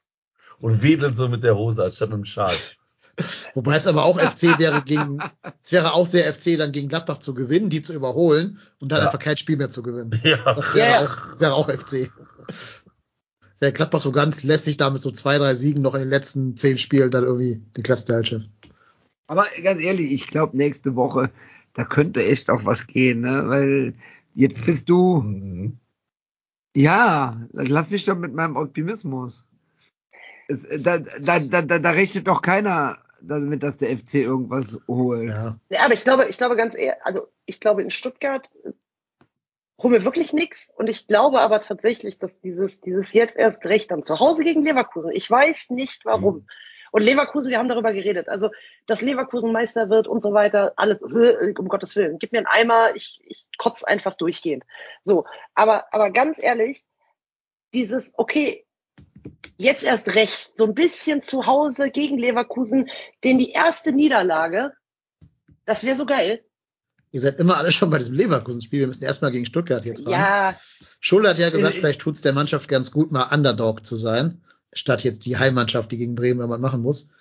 Hat er vielleicht auch recht. Vielleicht hilft's ja echt mal mit unseren schnellen Wuselern da vorne irgendwie die Stuttgarter in Bewegung zu kriegen. Und wie gesagt, ich bin immer noch nicht überzeugt von Dan Axel Sagadou. Kann ich immer noch wieder wiederholen. Ich weiß nicht, warum der gerade so eine gute Saison spielt, was, was Hoeneß mit dem gemacht hat. Also hier, äh, der Trainer Hoeneß von denen, Sebastian Hoeneß. Ähm, aber ich, ja. Was definitiv nicht passieren darf, ist, dass Girassi und Undorf uns wieder abschießen, wie, der, wie im Hinspiel. Ne? Ja. Aber ansonsten ähm, bin ich bei dir, Dennis. Ich glaube schon, dass da in Stuttgart was geht, dass du halt wirklich äh, von hinten raus mal stabil spielen kannst. Und wenn du hinten liegst, hast du halt immer noch die Außenseiterrolle. Da rechnet ja jeder mit. Und äh, du kannst halt einfach nur äh, dich damit jetzt auch wieder mit einem Sieg in Stuttgart wieder zurückmelden. Dann kommt das Leverkusen-Spiel und dann kommt das Derby.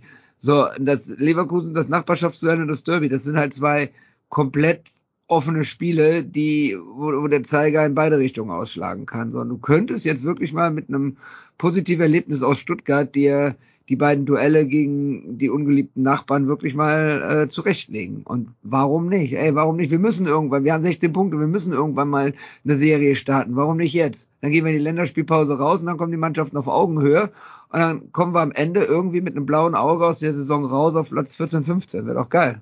Würde ich nehmen. Übrigens der Vollständigkeit halber, bevor wir jetzt wütende Kommentare kriegen, ich habe gerade gelesen, Sagadu, Kreuzbandriss, Kreuzbandanriss, der ist raus. Also auf den Ja, super, Dennis, unser Joker. Ito und Anton sind da die Innenverteidigung. Ja, äh, egal. Auch die haben noch nicht gegen Jan Thielmann gespielt. Und gegen Justin Deal. Wir stellen mal auf. Also Schwebe, immer noch unser bester Mann, trotz der etwas komischen Situation da gegen Bremen. Ist natürlich ich will, gesetzt. ich will, ja, aber an der Stelle auch einmal, weil wir es eben gar nicht so in der Deutlichkeit gesagt haben. Äh, auch Schwäbe darf mal einen Fehler machen, der zu einem Gegentor führt. Er hat, der spielt eine Bombensaison und hat Ja, uns echt also keine 15 der Frage. 16, 15 der 16 Punkte hat er uns gerettet. Und dann darf er Ja. sich auch mal so ein Fauxpas erlauben. Ne? Ohne Schwäbe wären wir abgeschlagen letzter. Und ich wollte ja auch rausarbeiten, dass da auch ganz viele andere gepatzt haben bei dem Tor, nicht nur Schwäbe. Ja, richtig. Sieht ja nur doof aus, aber da kann er ja auch nichts für. Also der wird ja auch da äh, entsprechend allein gelassen. Jo, also, Schwebe ist gesetzt. So, rechts. Carstensen. Ich bin auch dafür. Alles, alles, Ja, was nicht Benno Schmitz Also heißt. wenn Benno Schmitz aufläuft, mache ich den Fernseher, so, äh, das ist kein Scheiß, sofort aus. Ich mir Finkgräfe, nicht rechts, Fink, rechts Finkgräfe, links Paccarada. Ja, Wäre mir genau. sogar fast noch lieber, da einen Inversen spielen zu haben, als Benno Schmitz. Muss ich sagen. Was ist denn Inverser? Hallo, wer sind Sie? Ey, ich bin Inverser und ich bin ein Super Recognizer. Was? Der hat einen Inversen erkannt. also das war jetzt aber dein Boomer-Moment des Tages, Daniel. Das war jetzt Ja, der ja. Flying Six-Moment. ich fand's gut. Ja, das andere Boomer in der Hörerschaft werden es auch. gut gefunden haben. Inverse heißt, Sehr wenn ein starker Fuß auf der falschen Position ist. Mir ist klar, was ein Linksfuß Inverse heißt. Ich wollte das ja, nur. Das ist wie Flying und das ist wie Holding Six und so und Pack, Packing Wert und so. Das ist wieder so ein, eine neue Fachvokabel, die ich, die ich hier mal bloßstellen wollte. Nein, was? Ja, eine neue 20 Jahre alte Fachvokabel. Ja, genau. Ja, so. Also, nachdem jetzt Leute hier Unwissen demonstriert und elegant überspielt haben, haben wir uns geeinigt, dass wir tatsächlich irgendwas Verrücktes machen. Also Finkgräbe da rechts und Packern da links oder andersrum oder irgendwas. Oder dann doch lieber versuchen, den Carsten wieder hinzukriegen. Hört ihr mich War noch? das, jetzt Hallo? eine, war das jetzt eine Frage oder war das jetzt eine. Nee, war eine Frage. Aussage. Carstensen oder irgendwas Wildes? Ich, ich will was Wildes machen, aber Ich habe einen Lachkrampf gehabt. Ich konnte jetzt nicht zuhören. Oh. Nee, Carstensen, bitte. Also lass, nee, also jetzt Max Finkgräfe, sorry, den jetzt auf die andere Seite zu stellen, macht das nicht. Das ist, das, ganz ehrlich, wir haben immer gesagt, lass die Spieler auf den Positionen spielen, auf denen sie die besten Leistungen bringen. Und ich weiß jetzt nicht, ob du jetzt bei Max Finkgräfe darum rotieren musst. Ja. Ja, sehe ich auch so. Gerade was der Jüngste ist und der Unerfahrenste. Würde ich sogar fast eher noch, wenn ich da irgendwen verschiebe, dann den Erfahreneren von beiden verschieben, aber auch nicht. Und ich glaube, so ein Experiment wie Kilian nach rechts würde ich nur auch nicht, auch nicht wollen. Nee, und ehrlicherweise fand ich jetzt Packerade in den Spielen davor jetzt auch nicht so überzeugend, dass ich sagen musste, boah, yo, der ist wieder fit. Den müssen wir jetzt unbedingt da wieder einbauen. Ähm, also, Carstensen rechts, dann wird ja wahrscheinlich äh, natürlich, also logischerweise Chabot wieder reinrotieren, Hübers auf seine rechte Position zurückgehen. Links, tut mir leid, Erik, gibt's keinen St. Pauli Revival, da wird Max Finkgräfe weitergesetzt sein. warte ab, bis ich gleich komme. Ja, man kann natürlich auch Paccarada auf die Linksverteidigerposition und Finke einen nach vorne ziehen, kannst du auch. Das ist, glaube ich, auch Genau. nicht positionsfremd. Das ist, glaube ich, immer noch im Rahmen dessen, was er schon gespielt hat. Und damit wäre kann. keins nämlich raus und könnte mal ein Spiel von außen gucken, wie die jungen Leute das machen. Ich persönlich muss eh sagen, ich würde auch mal über das System nachdenken wollen. Ich finde, wir sind im Mittelfeld nicht dominant genug, um da irgendwas reißen zu können. Mit Martel und, und Hussein Basic. Ich würde mal überlegen, ob es irgendwie ein System gibt, wo man vielleicht noch einen dritten Mittelfeldspieler finden kann und da Jovicic hinzieht, statt ihn immer auf dieser offensiven Position da auf den Flügeln rumlaufen zu lassen. Also ich bin noch nicht so ganz überzeugt, dass dieses 4-2-3-1 das Beste für die Mannschaft ist. Aber dann hast du offensiv noch weniger.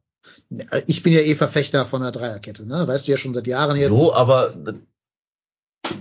sehe ich aktuell mit denen, ja, nee, dafür finde ich uns zu wackelig. Ja, vor allem, weil es ja wieder nicht eintrainiert wurde. Also Ja. man nutzt ja leider keine Gelegenheiten bei uns, um mal systemische Flexibilität einzuüben. Stuttgart zum Beispiel kann beides. Die können Dreier- wie Viererkette spielen. Die sind da deutlich flexibler. Leverkusen kann das zum Beispiel auch, beiden, die beiden Modi bedienen. Soll ich das Wort Modi auch erklären für Daniel oder kennt er das? Ja. Kann ich nicht also- hören, du hast gerade schlechte Verbindung. Was hast du gesagt?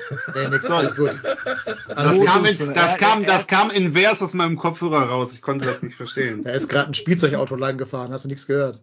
Ja, ja, mit dem Rauchtopf und der Musik. Ich fände übrigens, kleiner Tipp an die Fanszene, ein bisschen größeres Modell und dann so eine schöne Boombox hinten drauf. Was auch vielleicht ein bisschen schneller fahren kann. Ja, Ja, dass oder mal die, die Sprecherkabine äh, kapern und von innen verriegeln und dann Boah. Kontrolle über die Stadion. Das wäre richtig haben. geil. Boah, das Musik wär- Boah, das wäre großartig. Aber ich glaube, ich glaube, du hast ja keine Sprecherkabine mehr. Das ist ja nur noch ein Mikrofon, was unten dann angesteuert wird. Ich glaube, das ist äh, wahrscheinlich gar nicht so einfach. Ach, ich wette, in Darmstadt geht das immer noch. Die haben bestimmt noch eine richtig klassische. Heidenheim, Heidenheim auch. Heidenheim, genau. Letz, letzter Spieltag in Heidenheim.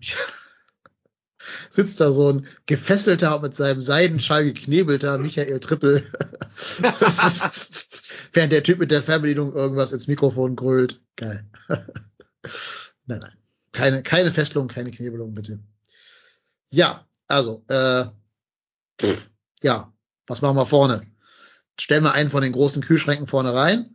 Bleibt's bei Thielmann, hoffen wir auf den rückkehrenden Alidu. Also ich Ali gerne Ali, Ali Du vorne rein und Thiemann auf dem rechten Flügel. Ja, gehe ich mit. Weil Alidu auch mal ein Kopfballduell gewinnen kann. Anders als Herr Themann, der halt 1,78 groß Ja. ist. Ja, genau. Und weil er halt auch für Torgefahr sorgt. Das muss man halt einfach sagen. Der Ali Du hat jetzt zwei Buden gemacht in seinen letzten beiden Spielen und äh, ich glaube einfach, dass er da gefährlicher ist vor der Bude. Wenn der, wenn der, wenn der Box, wenn der in der Box drinne ist, dann ähm, ist die Gefahr höher als bei Thielmann. Deswegen Ali du vorne rein und Thielmann da, wo er am stärksten ist, nämlich auf dem rechten Flügel. Ja, gehe ich mit. Und dann wollen wir links ja mal Keins eine Pause verordnen, haben wir jetzt gesagt. Naja, also Keins hat ja in der Mitte gespielt, ne? Auf der 10. Ja. Ja, gut, also wir wollen ihm generell eine Pause verurteilen, äh, ver verpassen, oder? Ich, ich weiß nicht, wen du sonst auf diese Zehnerposition ernsthaft stellen kannst. Ich würde sogar mal erwägen, ob man nicht Jubicic auf die Doppel-6 stellt und dafür Hussein Basic ein weiter nach vorne. Ja, gut, das kannst ja, du natürlich Hussein. Basic, Hussein Basic äh, hinter den Spitzen und der soll einfach das machen, worauf er Bock hat und was er am besten kann. Äh, ohne, ohne irgendwas vorgegeben zu bekommen. Doppel-6, Martel Lubicic. Ja, wäre eine Option. Ja, gerade weil mich Jubicic halt auch in den meisten Spielen nicht überzeugt in dieser Offensivrolle. Und früher war ja Hussein Basic mal torgefährlich tatsächlich. Das, war ja so. Das war eigentlich Ja, der- ein torgefährlicher Mittelfeldspieler. Er hat seine Tore für uns ja auch geschossen, äh, wenn er auf der Zehnerposition war. Also von der 6 kam ja nie so große Torgefahr von ihm aus. Ist so, genau. Die Flying Six. Die Flying Six, genau. Aber nur invers. Dann wäre es eine falsche 9. Eine falsche, eine falsche Flying Six. Ach Jo. Gott, ey.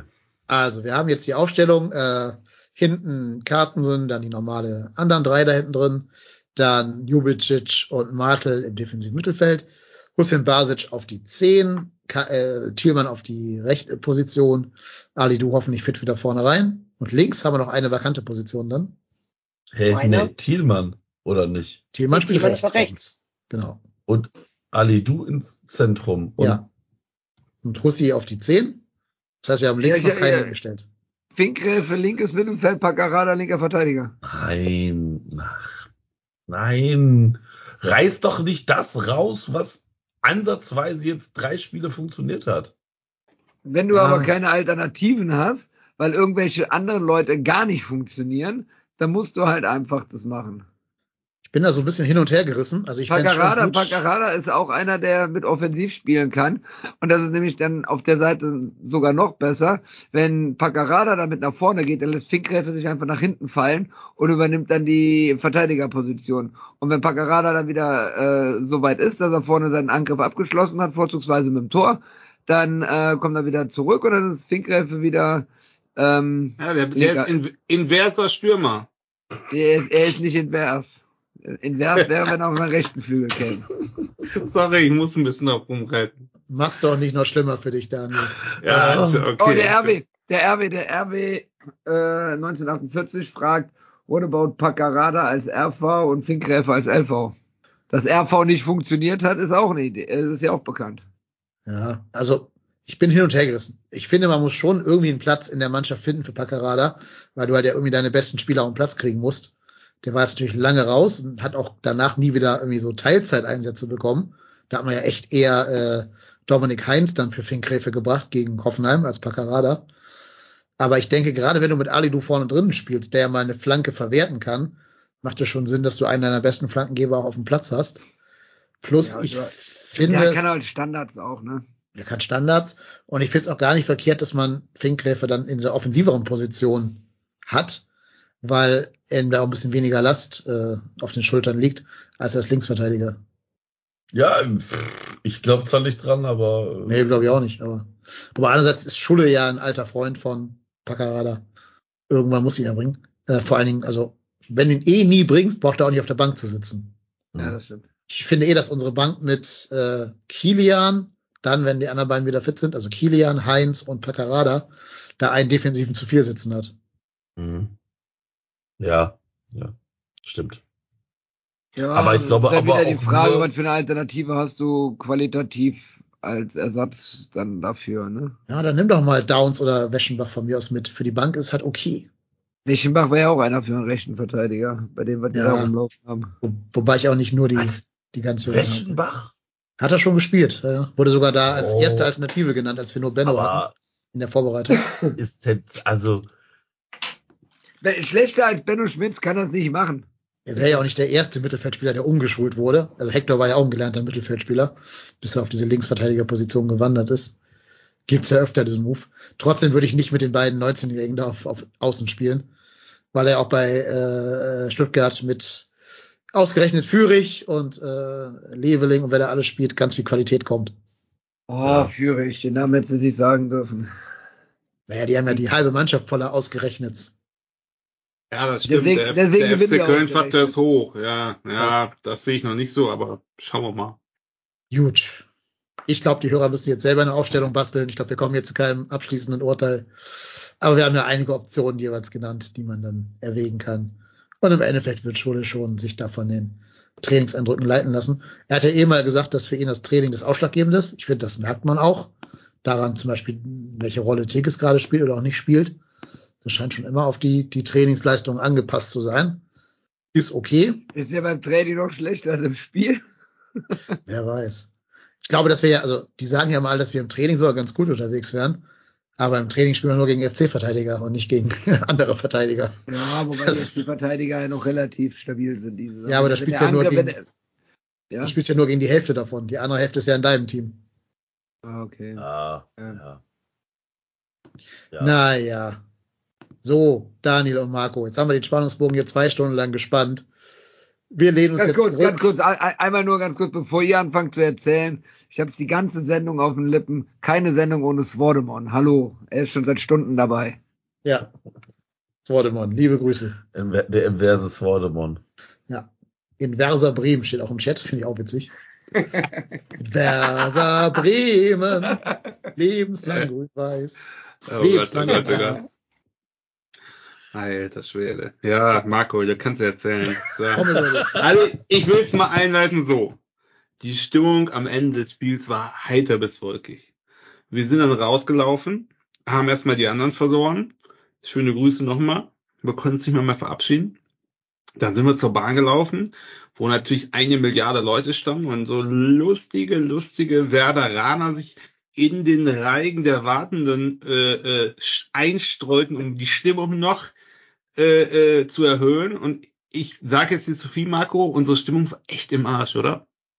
Ja, also das ist, das ist ja immer nach so Spielen, du, du rechnest dir irgendwie was aus und dann bist du mal wieder enttäuscht und dann hatten, waren wir irgendwann in der Bahn und wir hatten tatsächlich sogar Sitzplätze und so schräg versetzt hinter uns war immer schon so ein Typ, der hat immer schon so einen wirklich unfassbaren Scheiß erzählt, wo ich gedacht habe, so, boah, Junge, halt doch einfach deine Scheißfresse.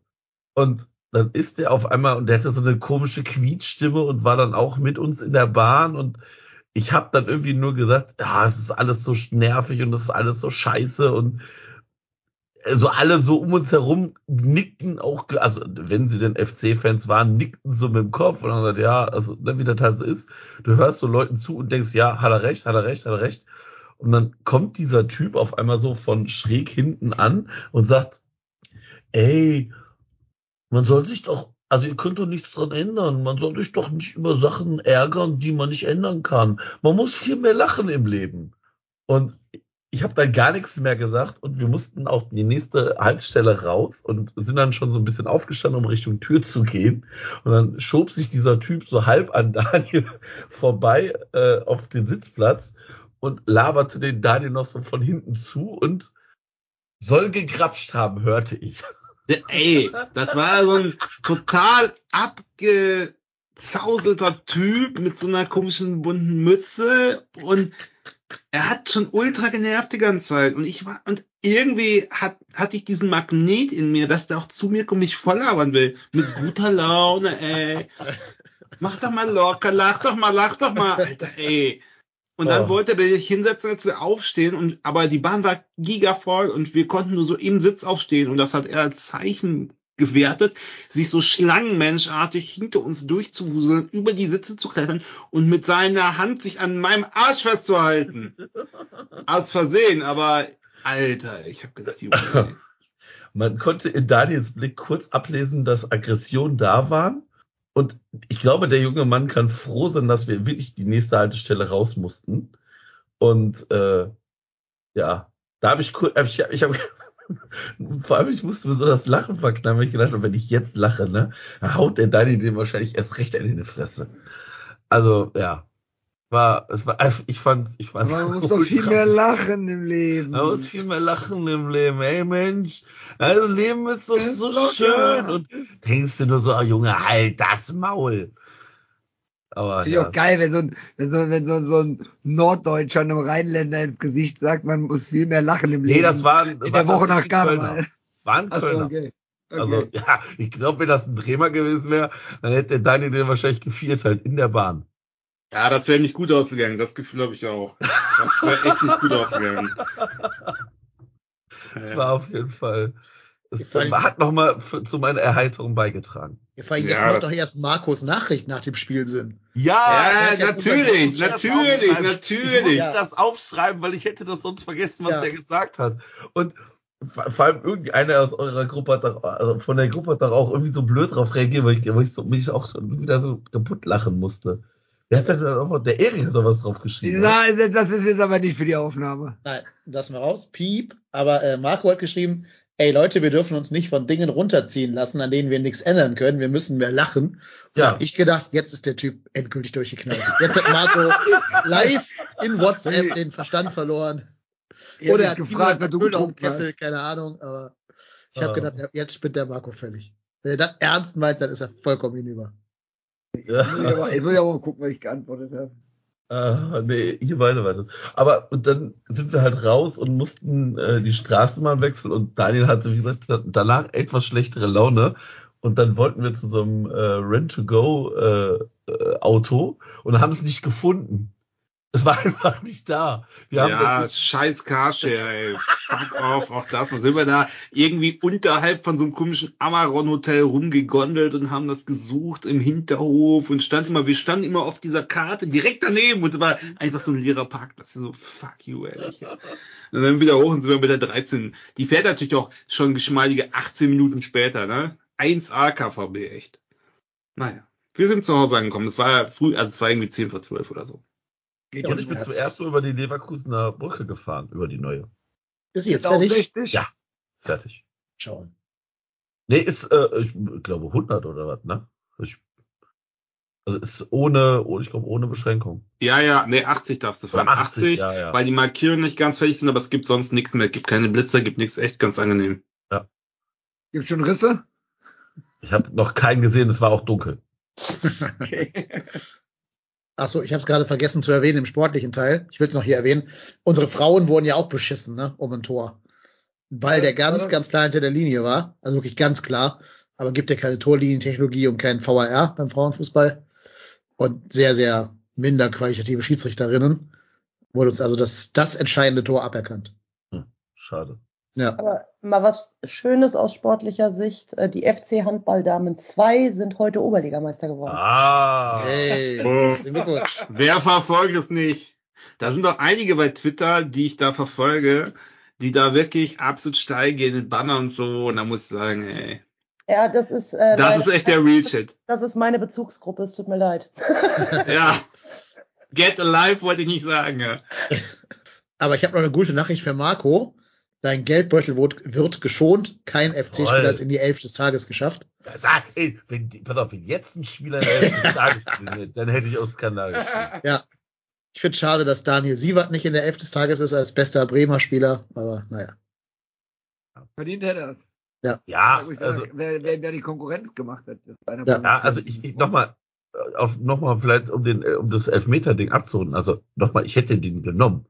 Aber ich finde es auch zu einfach. Also ich habe das jetzt schon zwei, drei Mal, also nicht bei uns jetzt gehört, aber ja, also mit dem Elfmeter, dann hätte das Spiel anders aus, äh, wäre das Spiel anders ausgegangen. Mag alles sein, aber das war so ein Scheißspiel. Und ich finde, da machen sich viele dann immer sehr, sehr einfach zu sagen, ja, also wir sind jetzt hier beschissen worden. Und nur deswegen haben wir jetzt keine Punkte geholt.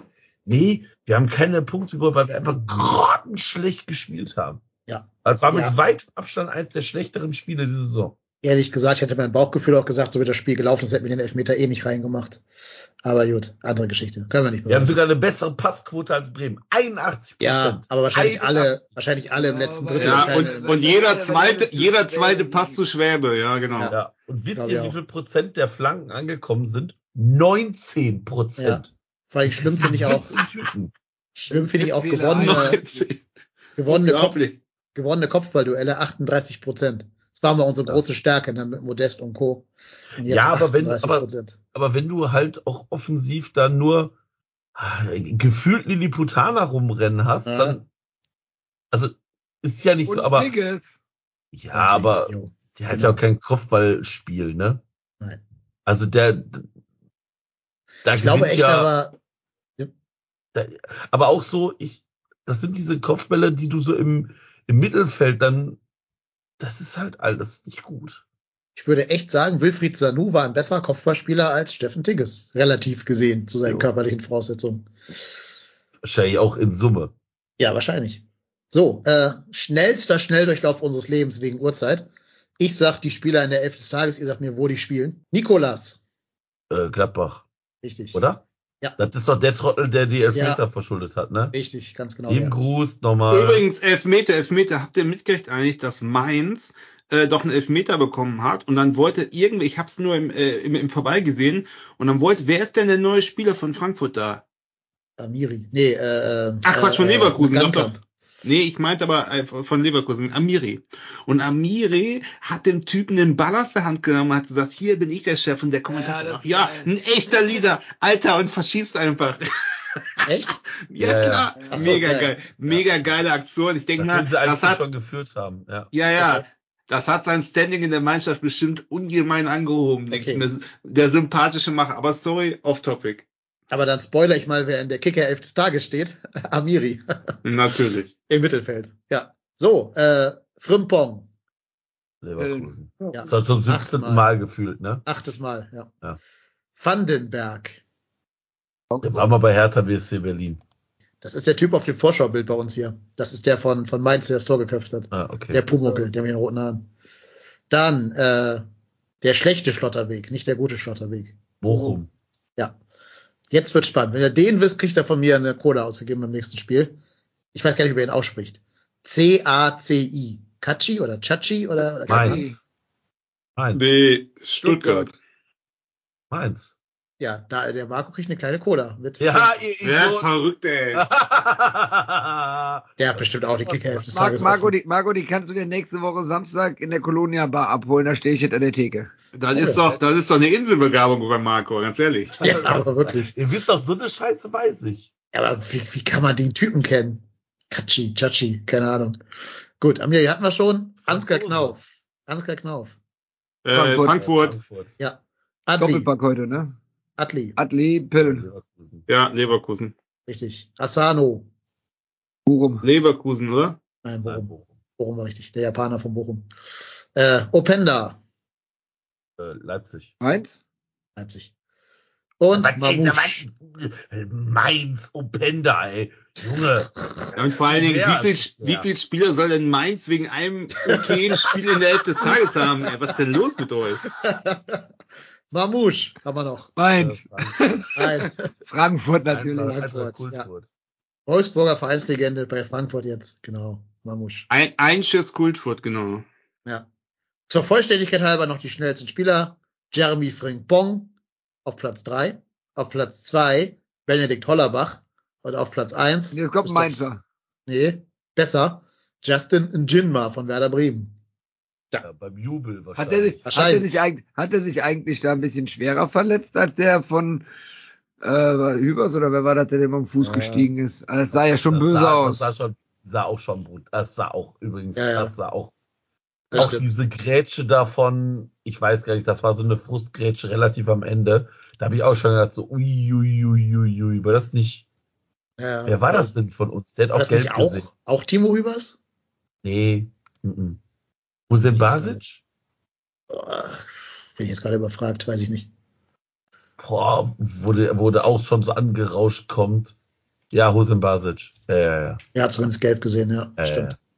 Tja, weiß ich nicht. Egal. So, ähm, ich muss dir, Marco, jetzt eine kleine Cola ausgeben. Damit ich mir das finanziell erlauben kann, müsst ihr alle fleißig für uns Family-Mitglieder werden. Das tut ihr auf www.trotzdemhier.de slash spenden und sucht euch dann da eine Mitgliedschaft aus. Oder wer nicht Mitglied werden will, kann es auch bei einer Einmalspende via PayPal belassen. Das ist alles auf der Seite erklärt. www.trotzdemhier.de slash spenden. damit wir weiterhin Folgen für euch machen können. Und wir hatten ja letztens auch noch ein Hörerfeedback bekommen, dass unsere Folgen so kurz geworden seien und wir sollten noch mal wieder längere Folgen machen. Ich hoffe, dass Das diese Folge geschafft. dich, genau, ich hoffe, dass diese Folge dich, lieber Hörer, jetzt äh, abgeholt hat. Immerhin knapp zwei Stunden, 15 Minuten. So kurz? Sind Ja. unsere Folgen kürzer Ja, geworden? die letzten Ja, Folgen so sind kürzer 90 geworden. Minuten immer, weil wir auch nur zu dritt waren, statt zu fünf oder sechs oder so. Dadurch automatisch Ja, also eigentlich, also jetzt können wir ja mal sagen, also eigentlich ist unser grobe Richtung ja, waren, sind ja immer 90 Minuten. Ja, aber dann kommen wieder, dann macht die Polizei wieder Polizeisachen und dann müssen wir drüber reden. Ja, oder dann, Daniel wird betatscht in der Bahn. Daniel wird betatscht in der Bahn, genau. Oder so. Oder- Wie tu, sage ich nur. Oder Uli Hoeneß macht wieder Boomer-Sachen. Also Äh, viele Sachen passieren. Ja. Ja, aber ich hoffe, ich habe jetzt jetzt für alle. GZSZ-Song im, im Kopf. Es wird viel passieren. Toll. Bei mir passiert jetzt gleich. Das kenne ich ebenso wie Kachi, Chachi. Wenn der Franzose ist, muss der ja Chanchi heißen, ne? Chan- Chanchi. Chanchi. Ich weiß, nicht, ich weiß jetzt nicht, aus welcher Region in Frankreich der kommt. Äh, da könnte ich jetzt vielleicht genauer sagen. Du meinst, die haben noch verschiedene Regiolekter in Frankreich? Natürlich. Ja, kann natürlich sein, dass er noch baskisch ausgesprochen wird oder sowas, ne? Der heißt auf jeden Fall Anthony. Anthony Chachi. Okay. Wir behaupten mal, der heißt einfach so. Keine Ahnung. Hat, hat Transfermarkt.de nicht so eine Aussprache-Kram gehabt? Ist mir scheißegal gerade. Wir haben 11 Uhr abends an einem Sonntag, ich will Genau. ins Bett. Also, Ich auch. ach, der hat schon werde 20 das- Spiele für, der hat schon 20 Spiele für Mainz. Der Ja. hat 51 Bundesligaspiele, der Typ. Ja. Ich habe den noch nie gehört. Doch, doch. Nein. 101 Ligue 1 Spiele und ich kenne den nicht. Ligue 1. Racing Straßburg. Kein noch nie gehört. Ja, interessiert auch niemanden, also ganz Nee. ehrlich. War so ein typischer Mainz äh, äh, Scouting-Spieler. Ich will auch mal sagen, Den dass kann man doch nicht kennen, so einen Spieler. Da haben wir mal Glück gehabt. Was, ey, ihr seid doch Trottel, ey. Der hat schon zwei Bundesliga-Tore gemacht. Na, herzlichen So, Glück für Mainz Eins- wahrscheinlich. gestern wahrscheinlich, ja. Aber nochmal ganz kurz, ey, guckt euch bitte den nächsten Spielen alle. Ich weiß, es war immer schon mal ein Thema, es geht so ein bisschen unter. Guckt mal, wenn ihr zufällig mal in eine Konferenz oder so da reingeratet, in Mainz spielt oder Hoffenheim, guckt mal, wie viele Leute da im Stadion sind. Das ist Ja, sowas ja. von absolut grotesk. Das ist so grotesk wenig. Da- ich- Also, ich find's unglaublich. Aber auch nur. Das will ich nicht sehen, sonst weine ich. Und ich werde jetzt auch weinen, weil ich euch jetzt alle eine Woche lang nicht mehr sprechen kann. Außer What's up? Ich ruf morgen mal an. Ja, mach mal. In, inverses Telefonat. Reden wir mal ich sagen. ausführlich über die Inversität in der Bundesliga. Sehr Oh. gut, sehr gut. Hallo, Dennis, ich bin's. Ich bin Daniel von ihrer Investmentbank. Oh, Oh Gott, ey. Gute Nacht. Das ziehen Ähm, wir jetzt durch, ne? das, Da in, kommt so das, das Inversum hat angerufen, ja, ja. Ja, genau. Das Inversum schlägt zurück. Jo. Ja, so, danke. also, das war eigentlich schon meine, meine Überleitung zur Verabschiedung. Ich bin jetzt sehr traurig, euch eine Woche lang nicht mehr hören zu können, aber freue mich auf unseren nächsten Aufnahmetermin, der entweder wieder am Sonntag oder am Montag sein wird. Folgt uns auf Social Media, um diese Terminankündigung mitzukriegen, wann wir live auf Twitch streamen. Und die Folge kommt dann ja immer zu, für euch zum Nachhören ein paar Stunden nach der Twitch-Aufnahme. Das werde ich jetzt auch machen und deswegen beende ich jetzt diese Folge hier, um noch genug Zeit für die Postproduktion zu haben. Ich bedanke mich bei Erik, Saskia, Marco und Daniel. Mein Name ist Dennis und wir sind raus. Macht Idiot, bleibt gesund. Tschüss. Tschüss Ciao, ciao. zusammen. Tschüss. Ciao.